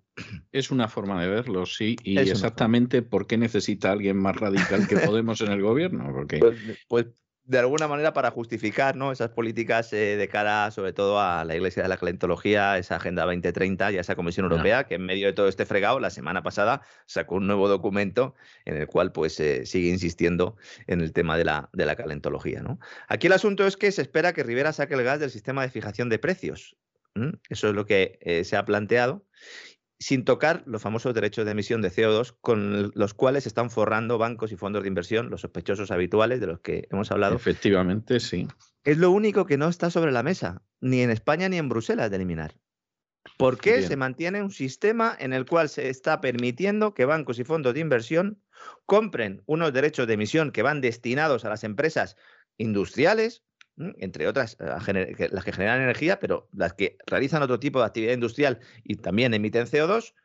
Entonces, los bancos y los fondos los compran y luego, ¿qué hacen con ello? Pues se lo quedan. ¿Por qué? Porque saben que va a subir el precio. ¿Y por qué saben que va a subir el precio? Porque los gobiernos se lo están diciendo. Le están diciendo, no, no, es que nosotros vamos a ir a un objetivo de ir progresivamente reduciendo las emisiones de CO2, con lo cual esos derechos de emisión valen cada día más. ¿Por qué los bancos y fondos de inversión pueden tenerlos? Pues evidentemente, porque son los sospechosos habituales y son los que se están forrando más en todo esto, ¿no? Se está hablando incluso en Bruselas de relajar las condiciones. Está, usted eh, trazando un panorama que yo no le voy a discutir, pues estoy además de acuerdo con él, pero la gente va a acabar comprando leña en, el leñero para poder calentarse, tal y como va la cosa. Aquí el asunto es que el suministro en España, en comparación con otros países, España en cuestión de, garantía de suministro está mejor. ¿Por qué? Porque a nosotros el gas nos lo está vendiendo Argelia, nos lo sigue vendiendo Argelia. Y hay interés intención porque nos lo vaya a seguir vendiendo Argelia. El problema va a ser el precio. En Europa hay dos problemas. Por un lado, el tema de la garantía de suministro, que ha provocado que el, programa, el nuevo programa Repower EU establezca eh, como prioridad que todos los días 1 de octubre de cada año las reservas estratégicas de gas eh, europeas estén al 90%, lo cual pues implica comprar gas natural licuado a Estados Unidos, eh, abrir nuevas vías, comprar más a otros países que no sean Rusia y hacer compras centralizadas de tal manera que el precio pues se pueda negociar algo, algo que llevaba pidiendo el gobierno español, pero insisto, Bruselas es solo para el ámbito de reservas estratégicas, no para el consumo diario como planteaba el gobierno español. Y además, existe el problema del precio, evidentemente, ¿no? En España solo es el problema del precio. Digo solo entre comillas. ¿Vamos a poder calentar nuestras casas? Sí. ¿Vamos a pagar más? Evidentemente. Y si no pagamos más porque se interviene el precio a corto plazo, que es lo que quiere hacer el gobierno para afrontar las elecciones con algo de garantías, pues lo pagaremos después. Es decir, cualquier intervención de precios genera un... No, eso se acaba pagando. Eh, podrá ser antes o después, pero se acaba pagando. Por cierto, he contemplado que ya aparece en la prensa española la hipótesis que nosotros venimos manejando desde hace bastante tiempo, en el sentido de que se van a adelantar las elecciones. Eh, tiene todo el sentido. Y cuanto más se vaya empeorando la situación actual, sobre todo en, temas de suministros y de, y, de, productos o de materias primas, ¿no? con ese alza que se está produciendo, la energía, y como venimos diciendo, todo esto impulsa la inflación, el gobierno tiene que convocar elecciones cuanto antes porque tiene que aprobar unos nuevos presupuestos en los que se reflejen buena, en buena medida muchas de las cosas que venimos avanzando aquí y que se han ido pues eh, retrasando hasta que se produjeran esas elecciones. Estamos hablando de cosas tan, yo iba a decir grave, pero yo creo que sí. Eh, se estaba planteando dar primas a las centrales de gas, como las que se han estado dando a la energía eólica y la fotovoltaica. Bueno, pues nada, no nos privemos de diversiones parecidas, o sea, no... Es decir, después de años de demonizar la quema de gas, ahora vamos a tener que pagar para que los ciclos combinados produzcan energía. Claro, para que la produzcan a un coste más asequible. Dicen, no, es que se lo bajo en la factura, ya oiga, pero ¿y de, ¿y de dónde sale este dinero? Porque si sucede como el de las renovables, una parte va a la factura, pero si lo saca usted de la factura, ¿a dónde irá? Los presupuestos generales del Estado, ¿no? Para eso que hace falta aprobar otros, otros presupuestos generales del Estado. Entonces, están dándole vueltas a la cometa o dándole hilo a la cometa para ver cómo pueden hacerlo, ¿no? Hay otra opción que es quitar directamente el precio del gas eh, a la hora de calcular el, el precio de la energía. Esto es otra opción que se está mm, planteando, ¿no? Alguno puede pensar, pues sí, es verdad, pues como es un sistema marginalista, como al final el precio de la energía más caro es el que determina el de todas las fuentes, pues entonces sacamos este y automáticamente el precio de la electricidad se reduce. Vamos a ver, esto la gente no lo sabe. Cuando empieza a casar oferta y demanda, cada productor empieza a ofrecer su energía, ¿no? Con independencia de, la fuente que, haya utilizado. Lo normal es que las las más baratas de generación, la solar y la eólica, pues sean las, primeros, las primeras en entrar al mercado porque ofrecen un precio del megavatio bajo. Progresivamente se va subiendo, luego llega la nuclear y finalmente llega el gas. Bueno, pues lo que han hecho empresas como Iberdrola, hidroeléctricas, que tienen sus, sus, eh, bueno, eh, sus embalses para generar la energía eléctrica con agua, lo que hacen es no ofrecer esa energía eléctrica hasta que justo se va a casar el mercado oferta y demanda. Es decir, cuando ya el precio está altísimo y entonces ahí meten el agua. De tal manera que ahora mismo la fuente de energía más cara es el agua. Es el agua. El año agua, por cierto, eh, que tanto el Partido Socialista como el Partido Popular eh, en el caso de España, ha ido vendiendo a multinacionales. Sí, sí, sí, sí, Y luego hubo mucha polémica con el, con el tema del almacenamiento y con el tema de si Iberdrola decían, bueno, es que están abriendo los embalses, eh, están vaciándolos. La energía hidroeléctrica ha marcado el precio del pool, el precio mayorista de electricidad, máximo, el precio, el máximo, que luego se aplica a todas las demás, es decir, ha sido la más cara en 66 de cada 100 horas del 2021. Es decir, el agua es lo más caro ahora mismo, pero por este sistema, ¿no? Claro, si tú sacas el gas del, proceso de fijación de precios, el que estaba haciendo esto ya no lo puede hacer. No. Por, eso, por eso Iberdrola está que fuma en pipa. Porque es que los beneficios caídos del cielo son para los del agua. ¿Mm? Sí, sí, sí, sí, sí. Entonces, no, tiene la cosa más vuelta de hoja, ¿no? Entonces se va a intervenir. Todavía no sabemos cómo. Eh, la diferencia la pagará entre el precio de mercado y el precio intervenido, pues se pagará o bien en la factura o bien en los presupuestos. Cuidado también. Es que, claro, lo malo de hacer experimentos con gaseosa cuando uno no sabe es que la puede liar aún más. Si España interviene el precio del gas, ¿qué va a pasar con los buques de gas natural licuado eh, que vienen a España? Podrían irse a otros mercados si este gas se paga a un precio menor intervenido y entonces a lo mejor sí que hay problema de suministro. ¿Mm? Efectivamente, ha puesto usted absolutamente el dedo en la llaga. Es decir, el problema de todo esto es que, bueno, lo que hay dentro de España, digamos que, que, el gobierno tiene una cierta discrecionalidad y una cierta capacidad. Pero en el momento en el que sales de tu aldea y sales de tu pueblo y te tiene que venir de fuera, ¿qué vas a hacer? Es que cuando el gobierno ya intentó... puede subvencionar, como pasaba en la época de Franco, ¿no? que, de pronto el pan estaba subvencionado, las patatas estaban subvencionadas, la gasolina... Sí, ya, ya, pero en aquel entonces ni España tenía la deuda salvaje que tiene ahora, ni tenía el déficit que tiene ahora. O sea, era una economía, primero, que lo que se subvencionaba era muy poco, el tamaño del Estado era casi ridículo con el, comparado con el de ahora, el gasto público, ni le cuento y hombre, podía subvencionar el precio del pan o del aceite o cosas de ese tipo, ¿no? Pero claro, es que ni la economía española es la misma, ni el Estado es el mismo, ni cosa parecida. Entonces, claro, está por ver qué va a poder hacer esta gente, ¿no? La subvención puede tener cierto sentido si eh, un país tiene un determinado producto que en los mercados internacionales tiene unos precios altísimos, porque hay pocos que lo producen y él es uno de ellos, y entonces su población no puede asumirse comprar algo que el país produce que es lo que ha pasado, por ejemplo, con la gasolina en Estados Unidos tradicionalmente. Bueno, pues eso uno lo entiende, también en Venezuela y en otros países. El problema de Venezuela es que llegó un momento en el que la, regulación y la nacionalización era tan elevada que entonces las, las, empresas no invertían y si no invertían, si tú no inviertes en hidrocarburos, evidentemente, tanto en mantenimiento como en nuevos yacimientos, etcétera, etcétera, al final se te seca, se te secan los pozos, se te estropean y al final pues tienes lo que tiene ahora mismo Venezuela, que aunque tengas muchas reservas, pues tienes un problema de infraestructura, ¿no? Cuidado que esto también puede pasar en España. Esto también puede pasar en España. El problema es que España no tiene esas fuentes. Que aspira a tenerlas en el futuro, como porque tenemos mucho sol y el cierzo en Zaragoza y lo que queramos, estupendo. Pero ahora no. Ahora no. Y entonces necesitamos fundamentalmente el gas de fuera. Y no podemos pagarlo, eh, la industria y los hogares españoles no pueden pagarlo al precio al que está en los mercados internacionales. Y es así. Entonces, intentarán alguna reforma de algún tipo, lo veremos. Y mientras nos dirán que nos bajan los impuestos, lo cual es falso. Es que es falso porque nos pueden rebajar un poquito los impuestos de los combustibles, como dijo ayer Pedro Sánchez, pero esto es temporal, no es completo. El gobierno necesita ingresos para financiar sus insaciables programas de gasto público más ahora.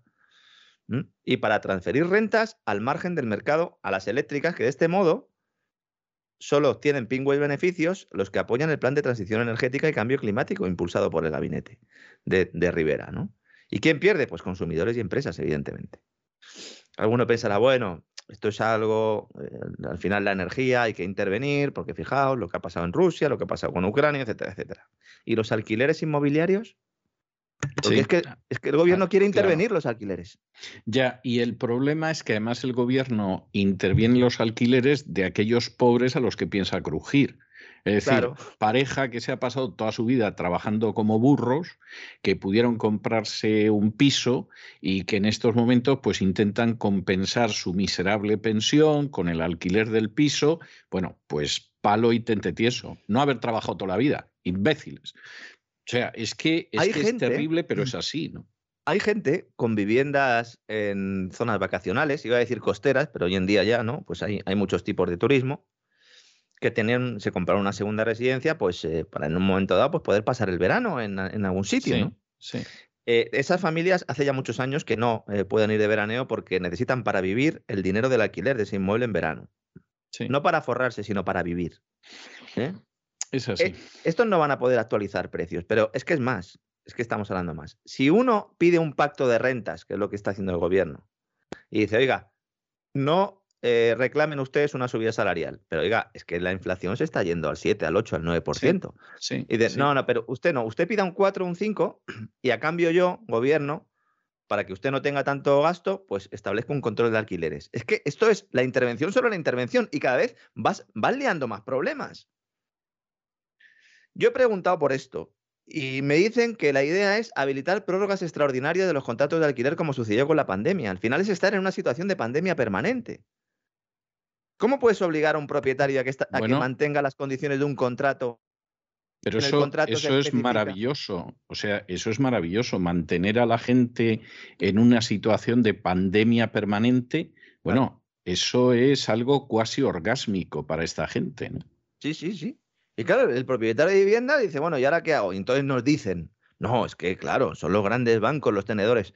Pero eh, si es que no cuela, señores, no cuela. Si ustedes quieren meterle mano a los bancos y a los fondos de inversión, metanle mano al mercado de derecho de emisión de CO2. ¿Por qué no le meten mano? ¿Mm? Pues ya lo saben todos, nuestros, amigos, ¿no? Esto lo va a dirigir el, Ministerio de Transportes, el de Raquel Sánchez, la que sustituía al señor de las maletas y eh, en colaboración o la limón con Ione Belarra, la responsable de Derechos Sociales y Agenda 2030, que le han dado este caramelito para que se calle, fundamentalmente. Le ha dicho, mira, toma, ¿eh? interven lo que quieras, venga, los alquileres. Te damos el caramelito tras el plantón que dio el gobierno a su socio Podemita en la conferencia de presidentes de la isla de Palma, que ahí lo que hizo fundamentalmente es, en lugar de hacer una reunión de gobierno, juntó a los presidentes de las comunidades autónomas y así se evitó que los de Podemos estuvieran allí en medio. ¿eh? Y mientras todo esto se produce en España, el gran foco económico y financiero pues está en Estados Unidos. En estos momentos están reunidos eh, los sabios de la Reserva Federal para decidir cuánto van a subir los tipos de interés. Eh, el Comité Federal de Mercado Abierto, que es como se llama el máximo órgano de gobierno del Banco Central estadounidense, está reunido. Sabremos cuál es la decisión mañana miércoles sobre las 8 de la tarde, hora española. Todo apunta a que la subida será de 25 puntos básicos, eh, hasta situar los, los, tipos de interés en el intervalo de 0,25-0,50 y se dará por finalizado el programa de compra de activos en, en, los mercados secundarios. Recordemos que la Reserva Federal no compra directamente al, al que se endeuda, no compra el bono eh, directamente, sino que lo que hace es que hay, un, hay otra persona que lo compra, una entidad que lo compra, y luego el Banco Central se lo compra a esa entidad o persona. ¿Quiénes son esas entidades o personas? Los mismos sospechosos habituales que se están forrando con los derechos de emisión de CO2. Es que es maravilloso sí, esto. Sí, sí. Es maravilloso. Dicen, bueno, yo la compro, riesgo cero, me lo va a comprar el Tito Jerón. Pues perfecto, ¿a cuánto? A tanto. Aún así, el bono del Tesoro de Estados Unidos está por encima del 2% ya, ¿eh? No está mal, ¿eh? No está mal, ¿eh? Recuerda no que, que decía yo que por encima del 1,5 había ya que pensar en recesión. Sí, y está en el sí. 2. Está en el 2. ¿eh?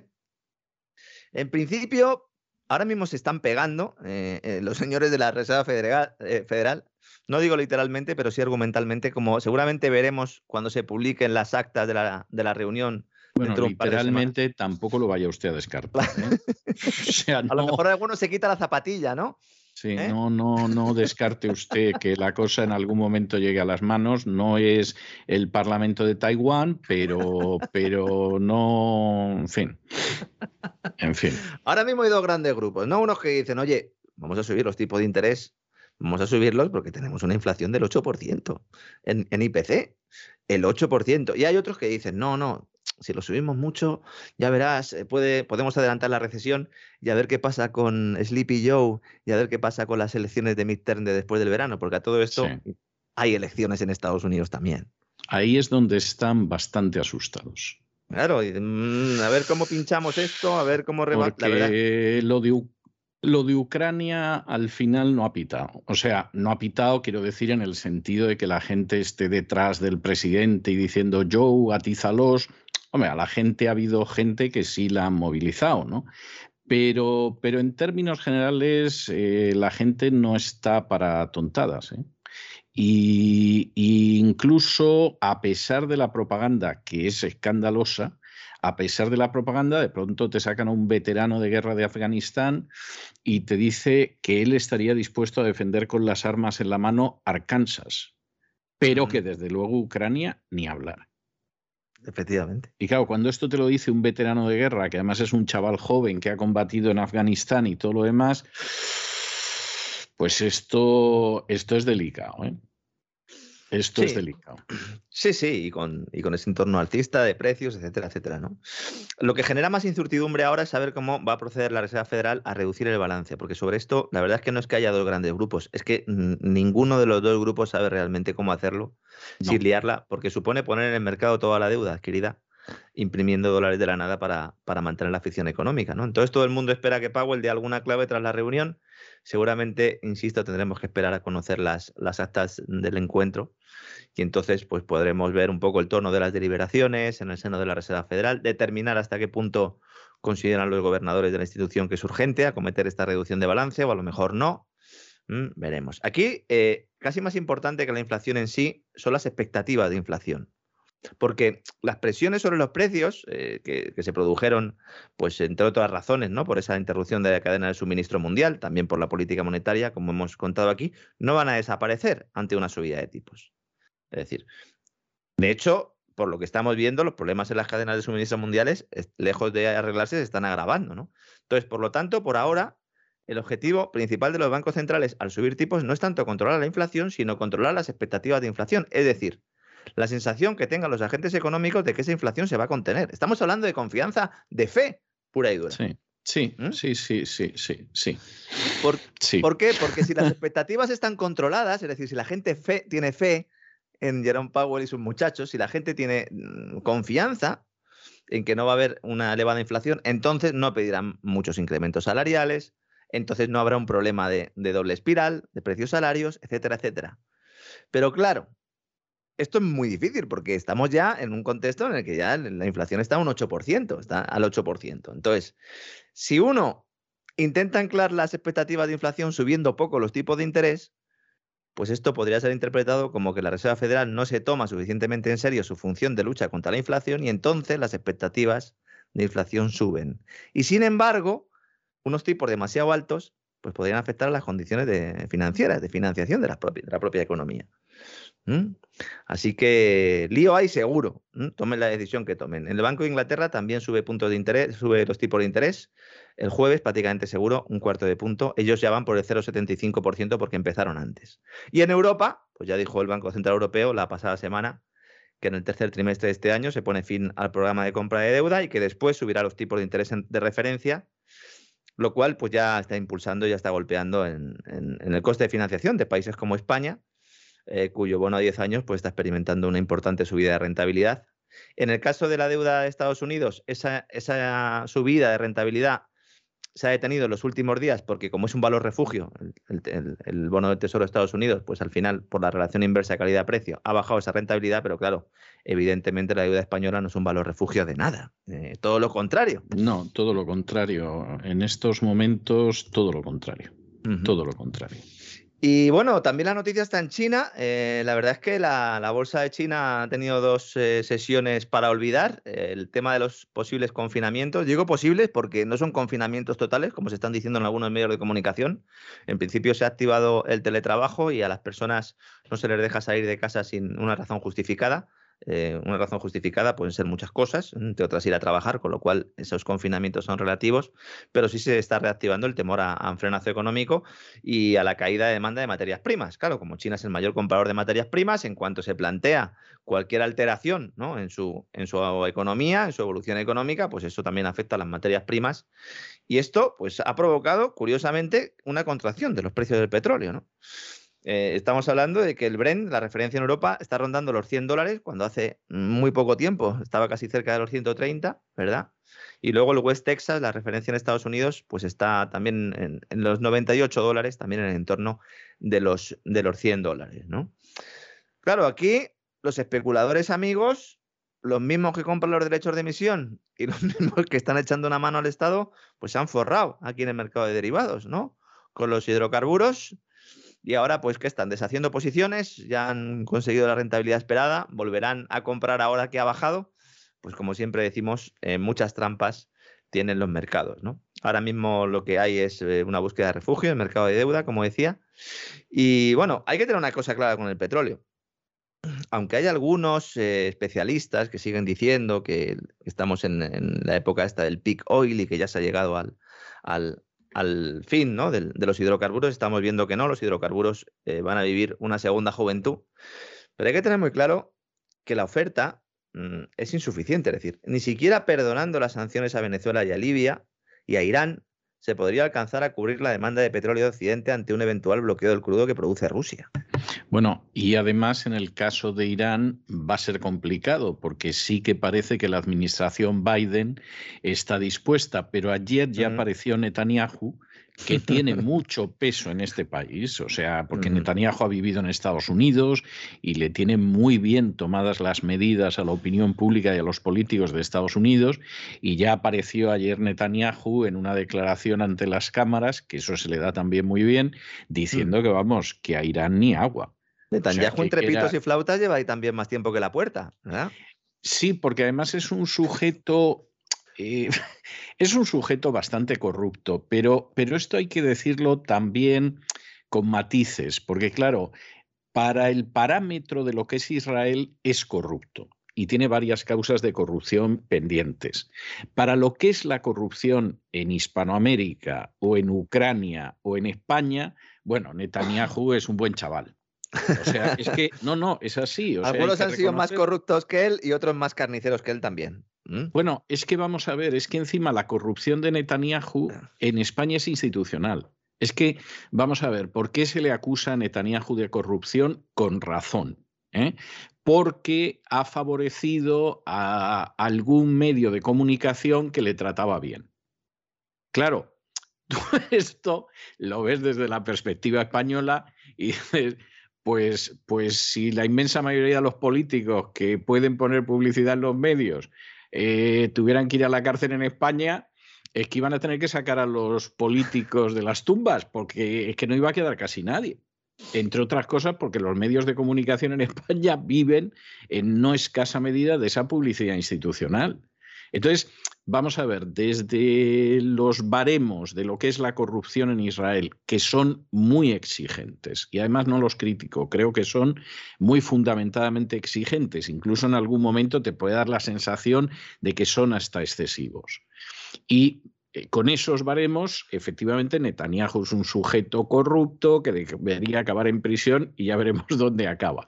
Pero claro, si esos baremos se aplicaran en España, en México, en la Argentina, en fin, en, en el ámbito hispano, es que no iban a quedar casi políticos que tuvieran acceso al presupuesto. O sea, se lo digo a usted sinceramente, ¿no? Sí, sí, así es, ¿no? Ahora, pues volviendo a lo anterior, él tiene tomadas muy bien las medidas a los americanos, medios, instituciones, pueblo, etcétera, porque él vivió en Estados Unidos, conoce muy bien este país, pero muy bien, y sobre todo conoce muy bien los resortes emocionales de este país. Hay gente que cree que conoce este país y no tiene ni idea de, cómo es este país, aunque a veces hayan sido hasta embajadores. Y sin embargo, en el caso de Netanyahu, él es una persona que conoce muy bien este país y sabe mover muy bien los resortes de este país. Esto te puede parecer una manipulación, pero hay que reconocer que exige un esfuerzo y un talento y un trabajo que no se toma muchísima gente o que no tiene mucha gente. Y ya ayer apareció diciendo que esto de hablar con Irán, que, que se ha creído Biden. Bueno, es que están, están, es que están a tiros también Irán y Israel, aunque, aunque se diga poco, ¿no? Pero, pero claro. no cabe la menor duda. De hecho, Irán ha, acusado, Irán ha acusado a Israel de un intento de sabotaje de planta nuclear. Eh, y seguramente será cierto, pero en el, punto al que vamos, el punto al que vamos, pues es que evidentemente en medio de, esa situación, Sí, aquí le pues, compramos el eh, petróleo. Yo lo veo muy difícil que al mm. final Biden eh, pueda avanzar mucho en relación con Irán, precisamente por eso. Luego, Israel mantiene de siempre muy buenas relaciones con Rusia, como las ha mantenido con la Unión Soviética. O sea, yo no me voy a, cansar de recordar esto, porque ha habido varios de los generales del primer Israel, del Israel de las primeras décadas, que no es que vieran bien a la Unión Soviética, es que eran simpatizantes de Stalin, eran convencidos stalinistas. Luego, por supuesto, el Estado de Israel estaba por delante de cualquier otra consideración, pero era gente que agradecía muchísimo a Stalin el papel decisivo que tuvo en el establecimiento del Estado de Israel. Hay que tener en cuenta que cuando se vota la, partición, el plan de partición que crea el Estado de Israel, la Unión Soviética no votó como un país, votó como varias repúblicas y lógicamente todas las repúblicas votaron a favor, con lo cual son las que determinan al final la aprobación del Estado de Israel. Y tuvo un gran respaldo de Stalin, porque sabía que los dirigentes eran Y de los señores del escudo rojo. También. Y entonces, claro, es así. Y entonces, eh, eso muchísimos lo saben y lo aprecian y, y, por supuesto, para ellos está antes Israel. Es decir, la historia de Occidente, los Estados Unidos. Hombre, pues eso tiene importancia pero, pero, evidentemente los intereses del Estado de Israel están antes y eso me parece que es totalmente lógico y legítimo. Y además Estados Unidos, claro, ahora parece que, de toda la vida ha sido enorme su cercanía al Estado de Israel, pero Estados Unidos hay eh, aventuras exteriores de Israel, por llamarlas de una manera suave, como fue la invasión del Sinaí en el año 56, que no las quiso respaldar. Es decir, que le parecía que, eso no se podía tolerar. La opinión pública y la política aquí en Estados Unidos cambia sobre todo a partir de la guerra de los seis días del año 67. Y antes de eso mantiene una política bastante realista, yo diría que bastante ecuánime en relación con Israel. Pero Netanyahu eso lo conoce muy bien y inmediatamente ha dicho, oiga, no se me acerque usted a los iraníes que, le sublevo al personal. Y de esa manera, además, beneficia a Arabia Saudí, porque claro, si tú no permites que Irán vuelva a bombear crudo, porque claro, el acuerdo nuclear es un paso para, a cambio, eh, permitirle a Irán bombear más crudo, lo cual pues presionaría la baja sobre los precios, algo a lo que Arabia Saudí se opone también. Entonces, de esta manera, pues Israel eh, estaría también con los intereses alineados de Arabia Saudí, que últimamente pues eh, parece que mm, son más amigos que, que nunca. Y de forma accesoria, también beneficiaría a Rusia, que es el otro país que con Arabia Saudí dirige la OPEP Plus, ¿no? el cártel petrolero. ¿eh? Extraños compañeros de cama que cuando uno sabe la historia, pues ve que, no son tan extraños, ¿no? Evidentemente, si se elimina el crudo de Rusia de los mercados internacionales, eh, por lo menos en Occidente, insisto, hay una oferta insuficiente. De acuerdo con la Administración de Energía de Estados Unidos, Rusia ahora mismo es el mayor productor mundial, estaríamos hablando de más de 10 millones de barriles diarios. Voy a redondear un poco. Eh, prácticamente el 11% del mercado global. Los chinos, evidentemente, estarían felices de recibir esos combustibles. De hecho, los están recibiendo ahora mismo y con descuento, porque China produce 5 millones pero necesita, eh, diarios, pero necesita 15. Entonces, evidentemente, mm, mm. entonces se cambiará la dirección del flujo de esas exportaciones eh, de Rusia a China. Para eso hace falta una infraestructura que hoy no está. Por eso llevo defendiendo los últimos días que estamos en un periodo un poco de transición, de impasse porque una vez que esas infraestructuras estén hechas, ya sí que el tablero de ajedrez cambia eh, eh, por completo. ¿no? El que está peor, evidentemente, es Europa, especialmente Alemania, eh, que si cierra la válvula de las importaciones rusas de hidrocarburos, está muerta, básicamente muerta. En el futuro no sé si con las plantas regasificadoras y la apuesta renovable y si hacen nucleares, que está por ver, a ver si hacen nucleares, pues podrán solucionarlo, pero ahora no. Claro, Existe la posibilidad de aumentar la producción nacional europea a lo largo del año, como Noruega, Reino Unido y Países Bajos, estamos hablando de gas, ¿no? Ellos podrían tirar. En el Mar del Norte hay yacimiento de gas en fase de crecimiento, que también habría ahora que darles un poco de vidilla. Los Países Bajos también podrían aumentar su límite de producción en el yacimiento de Groningen, pero esto implica enterrar la secta, a la secta de la calentología. Y no hay ningún interés por parte de la Comisión Europea de hacerlo. No, porque además ahí también hay intereses enormes. O sea, yo tengo que reconocer que me toca ver a diario episodios que me parece que estoy leyendo a Marx. Es decir, los conflictos de intereses entre las castas privilegiadas del capitalismo, etcétera. A mí esto que siempre me ha sonado a, Pamema y a Verborrea y todo lo demás, y las contradicciones y todo lo demás, bueno, yo tengo que reconocer que hay días que digo, bueno, esto si lo viera don Carlos, vamos, se acariciaría sí, lo que la barba. Es que a lo mejor, sí, es que a lo mejor le llamaba capitalismo algo que no era capitalismo, no pero bueno, sí, claro. pero, pero vamos, se acariciaría la barba mientras se encendería un puro, ¿no? Como diciendo, Sí. aquí, Y luego aquí iría- están las luego se iría- contradicciones.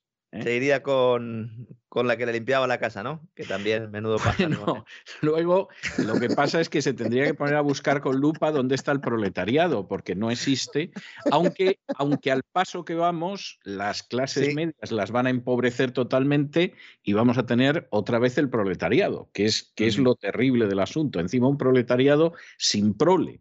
¿Eh?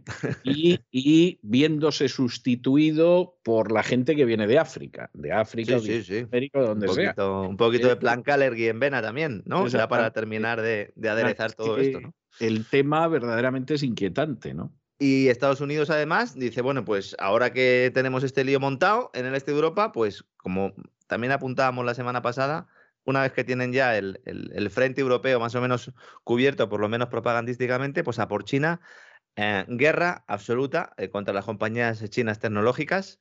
Si la secretaria de Comercio de Estados Unidos decía hace unos días en New York Times que iban a tomar medidas devastadoras, dijo ella, contra las compañías chinas que desafiaran las sanciones a Rusia, pues eh, han decidido sacar una cosa que se llama del cajón, se llama regla de producto directo extranjero, que es para toda Rusia. Esto es lo que se aplicó en su momento para Huawei como parte de los controles de exportación para bloquear el acceso a Rusia a productos de alta tecnología, como los famosos semiconductores, los chips. Y esto supone que las compañías chinas tendrán que tener una licencia por parte de Estados Unidos para los artículos tecnológicos que utilicen tecnología estadounidense antes de enviarlos a Rusia, lo cual pues evidentemente afectaría al negocio porque muchas de ellas utilizan para sus dispositivos chips y software de Estados Unidos.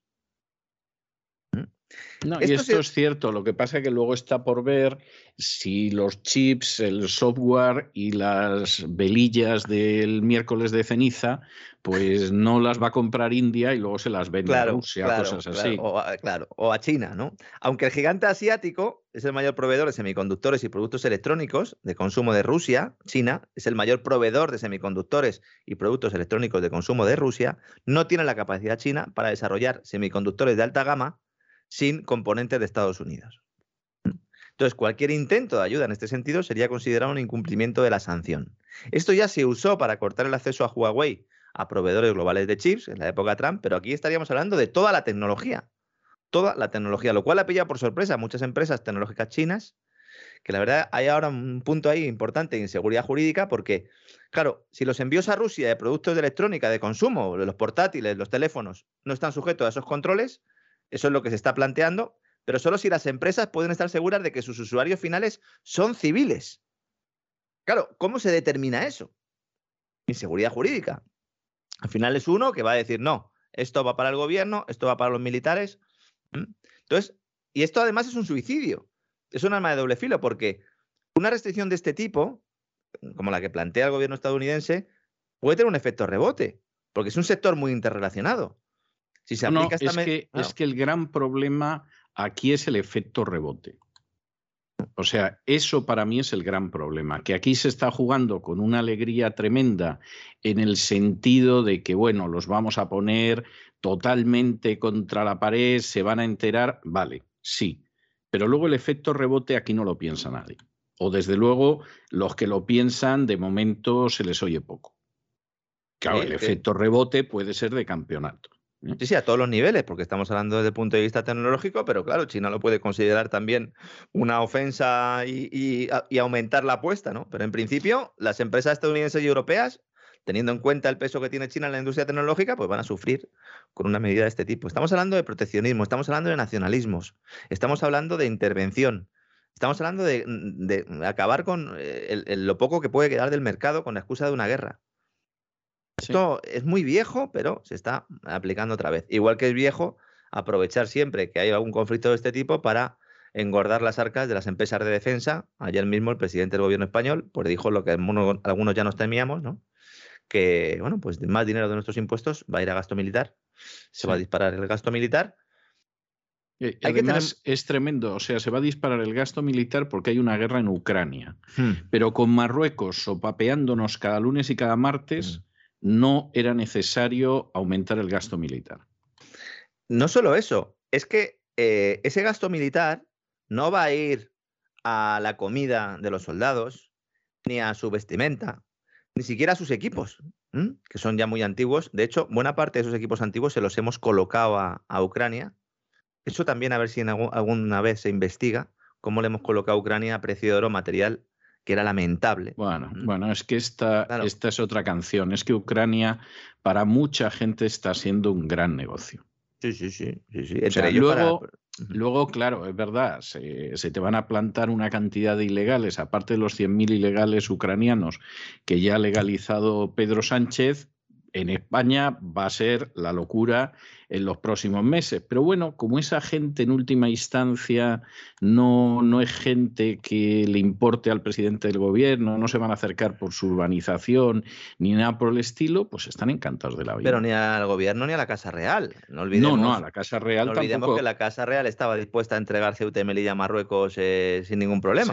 ¿Mm? Sí, no, pensaba cuando ha dicho usted lo de la Casa Real, pensaba que iba a hablarme de las fotos de Leticia de campesina ucraniana que ya, ya de verdad, o sea, eh, yo he sido republicano toda la vida, guardando mucho respeto a, la Casa Real en el sentido de pensar que, bueno, que aunque yo soy republicano desde los seis o siete años de edad, pues eh, sin embargo habían rendido un gran servicio a España, ¿no? Bueno, le puedo decir que hace años que no puedo ser más republicano de lo que soy. De todas maneras, la princesa Leticia cada día tiene más pinta. No, la reina, perdón. La reina, Sí, sí, bueno, ya. Es que como nosotros la conocimos de Sí, es que la conocimos de. Bueno, yo la conocí de antes de princesa. Presentando el telediario. Exactamente. Entonces, claro, es que la hemos conocido.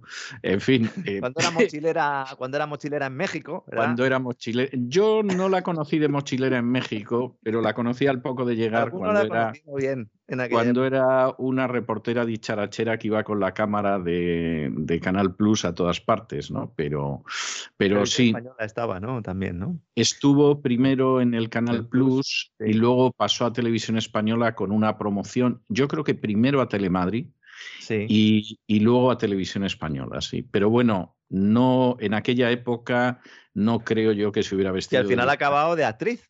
Acabó trabajando de actriz.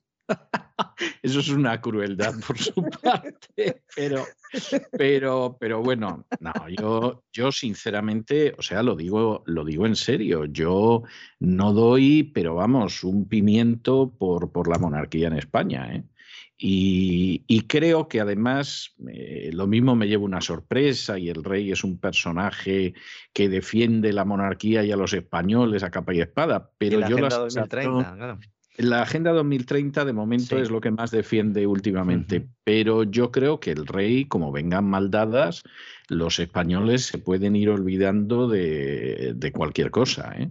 O sea, lamento decirlo, me gustaría decir, hombre, pues el rey, vamos, va a ser, pero como dicen que Zelensky no lo es, pero, pero efectivamente lo va a ser, etcétera. Pero yo sinceramente no lo creo, lo siento, no, no confío en absoluto en una reacción de ese tipo. Igual, igual que esa reacción, yo eh, sí la hubiera creído en el padre, es decir, o por lo menos algo más. Desde luego, en el caso del rey actual, no le veo yo en plan de ¿eh? El padre era el que quería entregar Ceuta, y Melilla a su amigo. pero, es que el padre, con tal de sentarse en el trono, estaba dispuesto a todo. Y cuando digo a Juanito, todo. Juanito. Juanito, cuando digo a todo, quiero decir a todo. ¿eh? O sea, no, no nos vamos a engañar porque es así. Lo que pasa que, bueno, que hay cosas que, que luego se han ido sabiendo y en su día no nos las dijeron. Vamos a ver, mire, cuando la historia de la Marcha Verde, porque yo entonces era, era muy jovencito y, recuerdo todo esto muy bien porque son estos episodios que se te quedan, ¿no? Entonces, cuando la historia de la Marcha Verde yo tenía 17 años ¿eh? y lo recuerdo perfectamente. Y recuerdo cuando el rey se planta en el Sáhara y la portada de ABC con el rey saludando a la bandera y mi padre, que todavía creía en el rey, los últimos años de su vida no puedo reproducir lo que decía del rey, pero, pero en aquel entonces era un fan de, del rey, todavía príncipe, pues efectivamente le ha ido al Sáhara, este se enfrenta con Marruecos, qué bien puestos los tiene Juan Carlos. Bueno, pues ahora sabemos que Juan Carlos estaba dispuesto a ceder Ceuta, Melilla o del Sáhara, por supuesto, y si le hubieran pedido un enclave autonómico en Granada, había dicho que sí, porque él lo que quería era llegar al trono como fue. Punto pelota. Y, el resto, pues tenía una importancia muy relativa. Al final el dinero, este dinero del mayor gasto en defensa, insisto, no va a ir a, esos soldados que seguirán pagándose la comida de su bolsillo, etcétera, etcétera, ni, ni va a servir para potenciar la, la defensa española, sino que va a servir fundamentalmente para darle dinero a grandes contratistas. En buena medida va a ser un dinero que se va a entregar el Estado a sí mismo, porque no olvidemos que Indra, que es una de las compañías principales ¿no? de este sector, está participada mayoritariamente por el Estado. De hecho, la SEPI, la Sociedad Estatal de Participaciones Industriales eh, del Gobierno, pues eh, básicamente lo que hizo hace dos, tres semanas fue aumentar esa participación con la idea de que Indra sea una de las dos, tres, cuatro compañías que sean la referencia en esos Estados Unidos de Europa y que sea uno de los contratistas de defensa fundamentales y para ellos va a ser el dinero para ellos, para empresas como Everis del señor Serra, también otro, otro ilustre globalista, ¿verdad? Y bueno, hoy mismo en el diario Expansión también Solana sacaba la cara diciendo que evidentemente que aumentar el presupuesto de la OTAN ha hecho falta la intervención militar en Rusia para hacer algo que llevaban muchos esperando y que Alemania eh, pues eh, decidió impulsar, ¿no? Mm, hace ya unos cuantos días, olvidándose casi todo el mundo de que todo esto empieza cuando los señores de Alemania no quieren certificar el gasoducto Nord Stream 2 por orden eh, de Biden, por orden de, la OTAN, y entonces, pues a partir de ahí, pues se produce toda esa crisis energética ¿no? que estamos viviendo en nuestros días. ¿no? Al final, más impuestos, más gasto público, más Estado y menos eh, atención para las personas. Y eso es lo que sucede siempre. hay muchos que dicen, bueno, es una visión pesimista. No, eso es lo que ha sucedido siempre a lo largo de la historia. ¿no?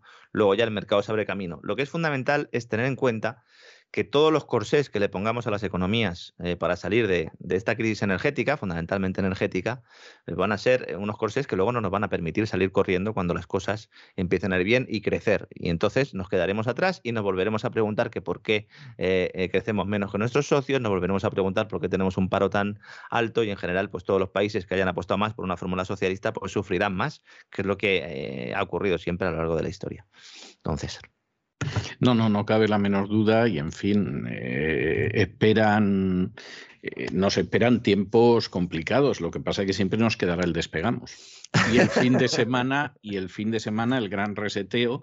Y como diría don Isaac Jiménez y con lo difícil que ha sido la semana no se pierda usted camino del sur entonces claro pues pues sí o sea ese programa está muy bien puesto al final del fin de semana verdad yo estoy convencido de ello o sea en su día en su día cuando eso se hacía en radio que se hizo durante bastantes años yo tenía muy claro que el lugar era el fin de semana para desintoxicarse un poco o sea que no tuve ninguna duda. Pero ahora que estamos en los tiempos que estamos, que son sensiblemente peores, porque todo hay que decirlo, o sea, no, no, no cabe la menor duda de que estamos en una situación sensiblemente peor, pues la verdad es que es que Camino del Sur está donde tiene que estar para, para en fin, eh, desintoxicarse un poco, porque es que es, es verdaderamente terrible. ¿eh? Pues yo me voy ahora, me voy ahora a trabajar que, mm, entre tubos de ensayo, que estoy preparando el gran reseteo del próximo sábado y ya he dado con una pistilla para que la gente pueda ver un poco por dónde vamos a ir. Ah, bueno, me parece bien. Me ha dicho usted lo de los tubos de ensayo, me temo lo peor, porque, verdaderamente me temo lo peor. Pero bueno, en cualquiera de los casos seguro. Tengo aquí una foto de, Bill Gates en la mesa, preparada ya. Pues no me diga más. O sea, eh, va a ser. O sea, yo, yo no sé si en vez del gran reseteo esto no habría que llamarlo el gabinete del doctor Caligari, porque es que verdaderamente, no por culpa nuestra, ni mucho menos, ¿eh? pero, pero verdaderamente es que es espantoso, espantoso lo que, lo que podemos llegar a ver. ¿eh? Es, algo, pero, pero algo verdaderamente tremendo. Y, en fin, en cualquiera de los casos, nosotros trabajamos con lo que tenemos que trabajar, cumplimos con nuestro deber, arrojamos luz, que es lo que deberían hacer muchos y hacen todo lo contrario, apagar el candil y en cualquiera de los casos confiamos en Dios todos los días porque que si no estaríamos aviados. Esa es la, realidad. Bueno, un abrazo muy fuerte, don Lorenzo. fuerte abrazo. Nos volvemos a encontrar mañana. Hasta Un fuerte abrazo,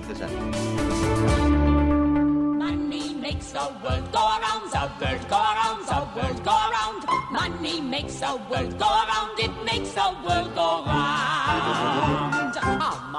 La economía que se fue con Roberto Centeno.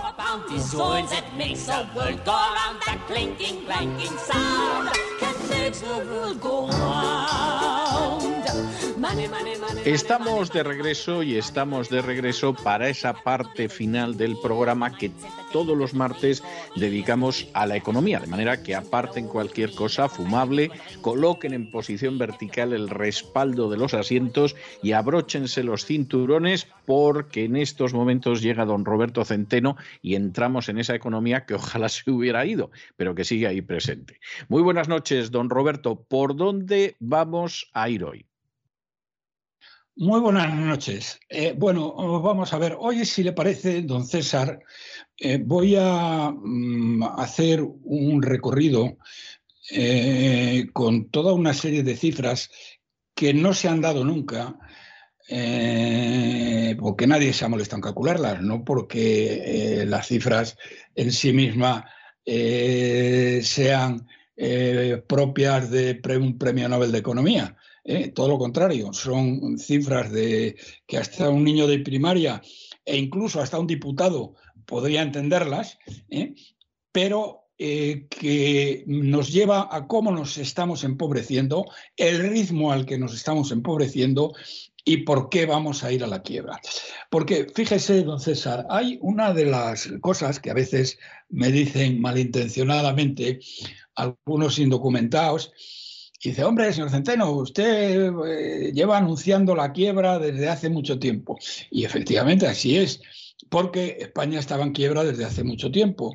Eh, pero, sin embargo, mm, han sucedido una serie de hechos que han endeudado a nuestro país y sobre todo a nuestros hijos, a nuestros nietos y a nuestros bisnietos durante los próximos 50 o 70 años por la irresponsabilidad del Banco Central Europeo, porque es un dinero que España jamás podrá devolver y eso lo ha ido alejando.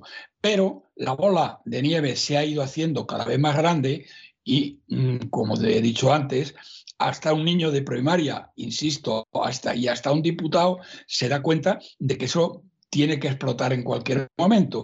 Entonces, como esta explosión está ya muy cercana, pero sobre todo el empobrecimiento ha llegado ya a unos límites intolerables, mm, eh, quisiera, eh, digamos, mm, desgranar el tema y dar cifras que no son conocidas de la gente, pero que son muy ilustrativas de lo que estoy diciendo. Pues vamos, vamos allá, don Roberto, con esas cifras que, que son muy ilustrativas de lo que estamos hablando. Muy bien. Pues vamos a ver, don César, queridos amigos. Primero, y al objeto de que las cifras y los hechos parciales no nos impidan ver el desastre económico en que nos encontramos en su conjunto, eh, tengo que empezar diciendo que el hundimiento económico de España desde la pandemia, según la propia OCDE, es el mayor de Occidente. Es decir, repito, según la OCDE, España, y lo, y lo cuantifica, eh, es el país de Occidente que no solamente es los 38 países de la OCDE, son una serie de países más que la OCDE monitoriza también, ¿eh? algo así como 44. ¿Mm? Bien, bueno, pues España es el que ha tenido el mayor hundimiento económico. Y que la política económica, y digo política económica, don César, por llamar de alguna manera a la improvisación y al gasto clientelar sin control del gobierno socialcomunista, que es, como bien sabe usted... La, la culpa no la tiene Putin como pretende el presidente del gobierno ahora. No, luego llegaremos a Putin. ¿eh? Ah, muy bien, muy bien, muy bien, muy bien. Esto es muy anterior a Putin. No llega a los reyes católicos, pero mm, casi. ¿eh? Pero bien, como sabe usted, el gobierno social comunista, que es el gobierno eh, izquierdista, más izquierdista radical de Occidente, y es el país más disparatado y despilfarrador. Miren ustedes, en el año 2020 se produjo un hundimiento económico del 11%, según datos de la contabilidad nacional, que no es, como han dicho muchos, sin molestarse siquiera en comprobarlo, porque aquí la gente normalmente no se molesta en comprobar nada y es facilísimo porque no tienes más que darle a la tecla a unas teclitas en Google y te salen pues muchísimas cosas, ¿eh? casi todas, si las sabes buscar. Bien, en el año 20 ¿eh? se produjo un hundimiento económico del 11%. Es el mayor, por supuesto, de Occidente ¿eh? y no es, como se ha dicho, y digo sin comprobarlo, la mayor caída desde la guerra civil, sino la mayor caída desde la crisis bancaria de 1868 que eliminó la mitad de las firmas españolas. Y de eso hace ya más de 150 años. Porque, señoras y señores, y aquellos eh, juntaletras que dicen que es el mayor desde la guerra civil, eh, no, señoritos. En la guerra civil el PIB cayó en un 24%, es verdad, pero no en un año, sino en un periodo de casi tres años. ¿eh? Y en ninguno de ellos, en ninguno de ellos, superó la caída el 10%. Por lo tanto, señoras y señores eh, y medio pensionistas, no digan ustedes que la cifra del año 20 fue la peor desde la guerra civil, porque la guerra civil, en ninguno de los tres años que duró, eh, el PIB llegó a, caer un 10%. En el periodo 2007-2013, la caída fue del 10,5%. Pero, sin embargo, estas cifras se refieren solo a caídas en el PIB y no tienen en cuenta la otra cara de la moneda, que es la del endeudamiento. O sea, primer error, eh, primer error que cometen, que dicen que es la mayor cifra desde la guerra civil. Mentira, desde el año 1868, hace 150 años. Segundo, que es más gordo y más importante, que no tienen en cuenta el endeudamiento. ¿eh? Porque, de nuevo tengo que repetir, es la tercera vez que lo hago, que hasta un niño de primaria e incluso hasta un diputado se daría cuenta de que el empobrecimiento de una nación lo mide la suma de los dos, es decir, la caída del PIB y el endeudamiento. De la misma manera que eh, mm, eh, para una familia el resultado económico a lo largo de un año es lo que haya ganado o perdido, perdido en este caso la mayor parte de los años, más lo que se haya endeudado, no solo lo que haya perdido. Y miren ustedes, durante la crisis financiera y económica del año 2008, el indigente mental Rodríguez Zapatero, que jamás supo por qué la economía subía durante su primer mandato y luego, menos aún, porque si un día en el segundo, bueno, en el segundo llegó a decir que jugábamos en la Champions League. ¿Eh? Y yo, fíjese, don César, que pienso que se lo creía. Que pienso que se lo creía. Es, yo también lo creo. Yo hombre, no, no es que lo pueda asegurar al 100%, pero yo también lo creo. Sí, era tan tonto, aunque luego para trincar dinero de los narcoterroristas ha demostrado una inteligencia que tenía escondida, ¿eh? pero que no la aplicó para nada a, mm, digamos, al, pueblo español. ¿Eh? Pero para sí mismo sí que sabe de hacerlo, igual que Pepiño, ¿eh? que ahora, como sabe usted, don César, tiene una, mm, aunque no tenía estudios, porque ya sabe que era el que una, Una consultoría, sí. Una consultoría que a quien quiere oír le dice, oye, si quieres que te toquen fondos europeos, eh, ya sabes a quién tienes que recurrir, ¿eh? Almenda. Exactamente, exactamente. Y, hay mucha gente que está poniendo el dinero encima de la mesa. Bueno, esto no ha hecho más que, eh, mm, hombre, vamos a ver, Pepiño no tenía estudios, pero tampoco es tonto. ¿eh? No. Hombre, cometió algunos errores, como que le pagaran las mordidas en sobres de 500 euros en una gasolinera y lo filmaba en la- una cámara que había allí, pero él se dio cuenta, por ejemplo, ¿m? que su amigo Montoro. Eh, trincaba dinero con una, con una oficina de tráfico de influencias, ¿eh? que decía básicamente lo mismo. ¿eh? Así que, bueno, ya sabe usted lo que decía, no lo vamos a repetir. Pero bien, eh, pues miren ustedes, el, el indigente mental Rodríguez Zapatero nos empobreció en 349 mil millones de euros. ¿eh? Aquí empieza el empobrecimiento de verdad de España. 349 mil millones de euros. Bueno, el empobrecimiento de verdad empieza la noche triste en que otro indigente mental, un paleto de Ávila, se le ocurrió aquello de todo café ¿eh? y creó las autonomías. Ahí empezó el tema. Pero bien, eh, por no remontarnos a entonces, porque al principio eso fue muy lentamente, eh, eh, no se empobreció Rodríguez Zapatero en 349 mil millones. ¿Divididos cómo? Pues nos endeudó en 303 mil millones y el PIB en los cuatro años, en esos cuatro últimos años de su mandato, cayó en 46 mil millones. La suma de los dos son los 349 mil millones.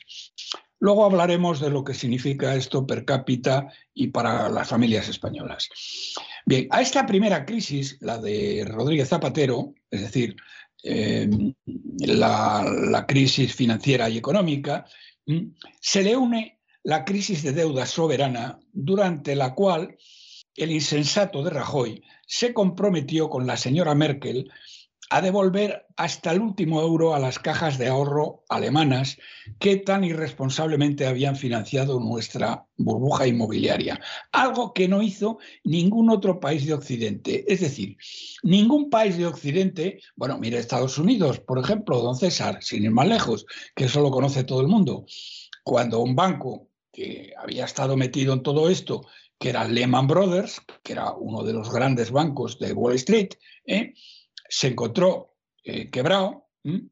no vino el gobierno de los Estados Unidos a salvarlo, sino que les dejaron caer total y absolutamente. Totalmente, totalmente. Con independencia de que eso trajo como consecuencia no solamente la crisis de estos irresponsables, que se fueron todos a la calle, ¿m? sino eh, bueno, pues tuvo un efecto dominó y hizo caer muchas más cosas. Es decir, que el daño no se limitó a Lehman Brothers, sino que el, daño fue multiplicado.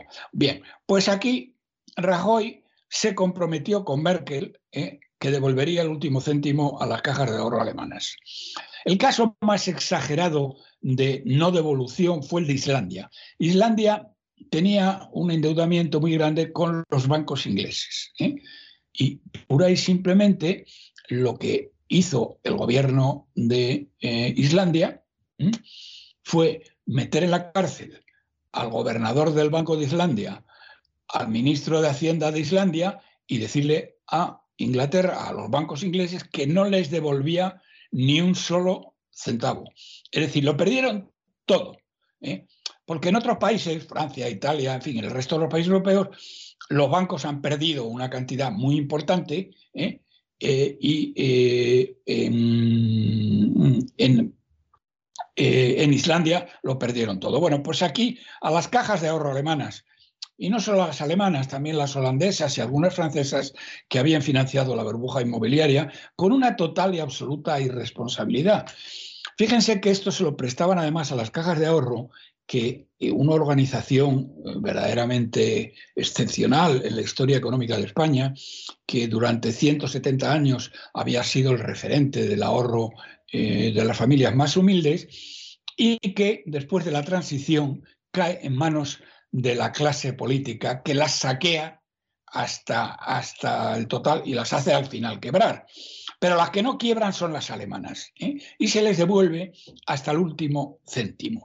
¿Qué le promete la señora Merkel a cambio? La señora Merkel a cambio le promete que el Banco Central Europeo, como efectivamente hizo, hizo Draghi que estaba entonces, le iba a dar todo el dinero que necesitara. Sin esta ayuda, para aquellos que dicen que, hombre, que usted siempre dice que vamos a quebrar y no quebramos, pues miren ustedes, sin esta ayuda del irresponsable total de la señora Merkel, España hubiera, eh, hubiera tenido que suspender pagos. Esta ayuda, sin embargo, lo que, eh, lo que ha hecho y va a hacer, y, además eh, hasta el momento en que mm, suspendan pagos de verdad España, bueno, simplemente ha sido que ha arruinado a las generaciones futuras durante los próximos 50 o 70 años. ¿eh? Es decir, que el señor Rajoy esto fue lo que consiguió. Ya sabe usted, don César, que eh, Rajoy, su principal actividad de gobierno, que mm, lo cuenta además en su libro eh, Política para Adultos, era mirar para otro lado cuando había problemas. Y eh, mientras tanto, eh, él estaba sentado en una poltrona fumándose un puro y leyendo el marca. Verdaderamente que digan que el señor Rajoy eh, gobernó en algo es que es una, vamos, es una mentira como la pirámide de Keops. Este tío no le dio un palo al agua jamás. Recuerdo todavía una entrevista que tenía con, yo creo que fue eh, bueno, yo creo que fue con el primer ministro de Polonia, un fin de semana, y al tío le entró a la galvana y dijo que no iba, y no fue. Y ahí se quedó. Efectivamente, efectivamente, sí, sí. Además, de esas veces que no, no tenía él el cuerpo para, para eso, ¿no? No, no, no. Acuérdese, acuérdese aquel desfile del Día de las Fuerzas Armadas que soltó que era un coñazo. Sí, qué coñazo, claro que era un coñazo. Claro, pero sí que era, era muy vago, era muy vago. El puro y el marca. Entonces, que alguien tome como referente a este mentiroso, a este traidor que financió el golpe de Estado de Cataluña es mm, de coña marinera. Bien, pero vamos a centrarnos en las cifras. Durante su mandato, ya lo hemos dicho, pero lo repito ahora, realizaría la mayor subida de impuestos de la historia. Nos endeudaría salvajemente, según el acuerdo con Merkel, y como he dicho antes, financiaría con dinero público el golpe de Estado del 1. Durante sus siete años, primero subiría, perdón, primero bajó el PIB y luego lo subió. En total, eh, el PIB en, la, en siete años, en siete años, ¿eh? Que se dice pronto, mm, subió en 140.000 millones de euros. Pero, y esto es lo que no dicen eh, los del PP, mm, nos endeudó en 430.000 millones. Es decir, un empobrecimiento de España y de los españoles de 290.000 millones de euros. Mm. Y miren ustedes, entre la mayor subida fiscal de la historia y este empobrecimiento de 290.000 millones de euros, Rajoy destruiría casi un 20% de la clase media que tan entusiásticamente le había votado. Bueno, digamos que en el pecado tuvieron su penitencia, aunque hay que decir en su descargo que ellos se creyeron que después de venir de la época del indigente mental, se creyeron lo que habían dicho Montoro y él, que iban a bajar impuestos. Y ya ves lo que pasó al día siguiente de tomar el poder. Bien, después de esto, entonces, fíjese, don César, vamos a ir sumando. Eh, primero tenemos al indigente mental, eh, que nos empobrece en 349 mil millones de euros en cuatro años. Después tenemos al traidor mentiroso y cobarde y vago porque era más vago que la chaqueta en guardia.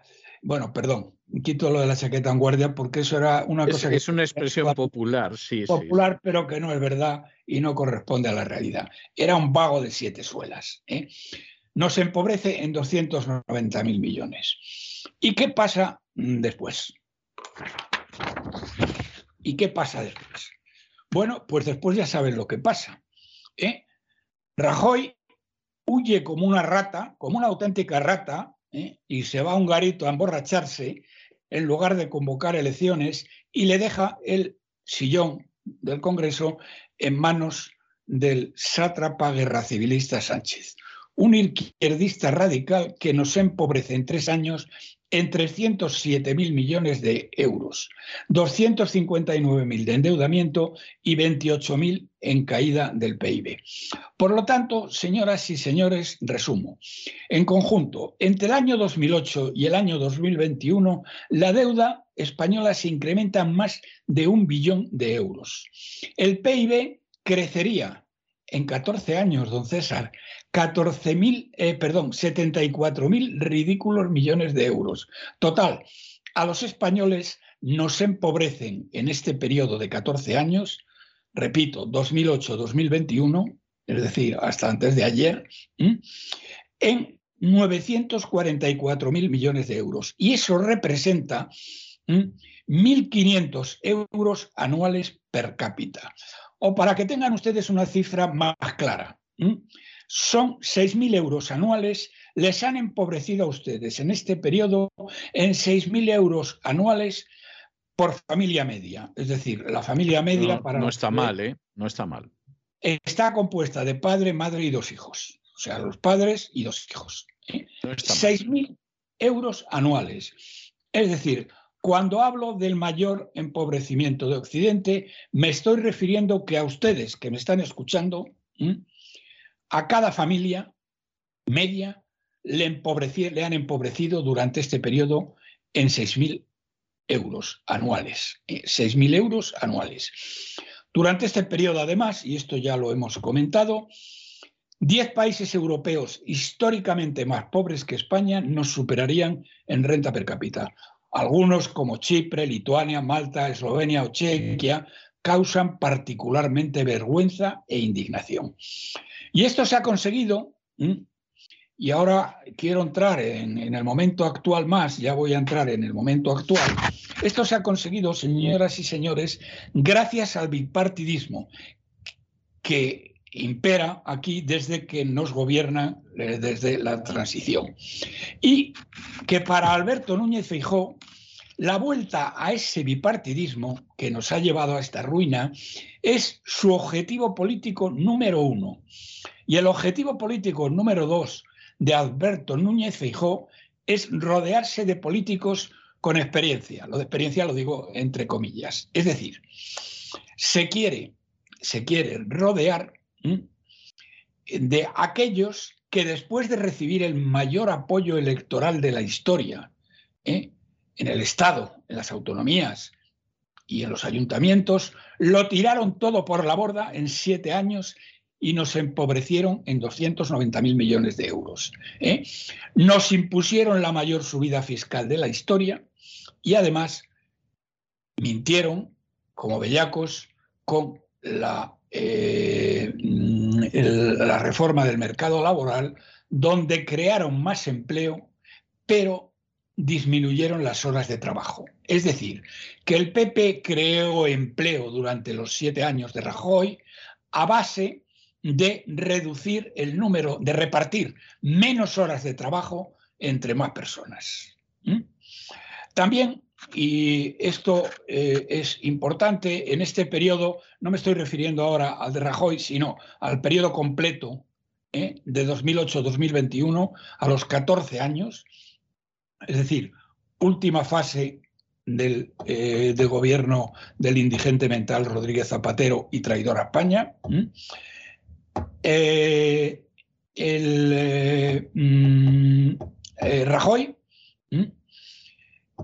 un vago de siete suelas y también traidor a España, y el sátrapa guerra civilista de Moncloa. Bueno, en este periodo, don César, ¿sabe usted cuántos enchufados públicos se crearon?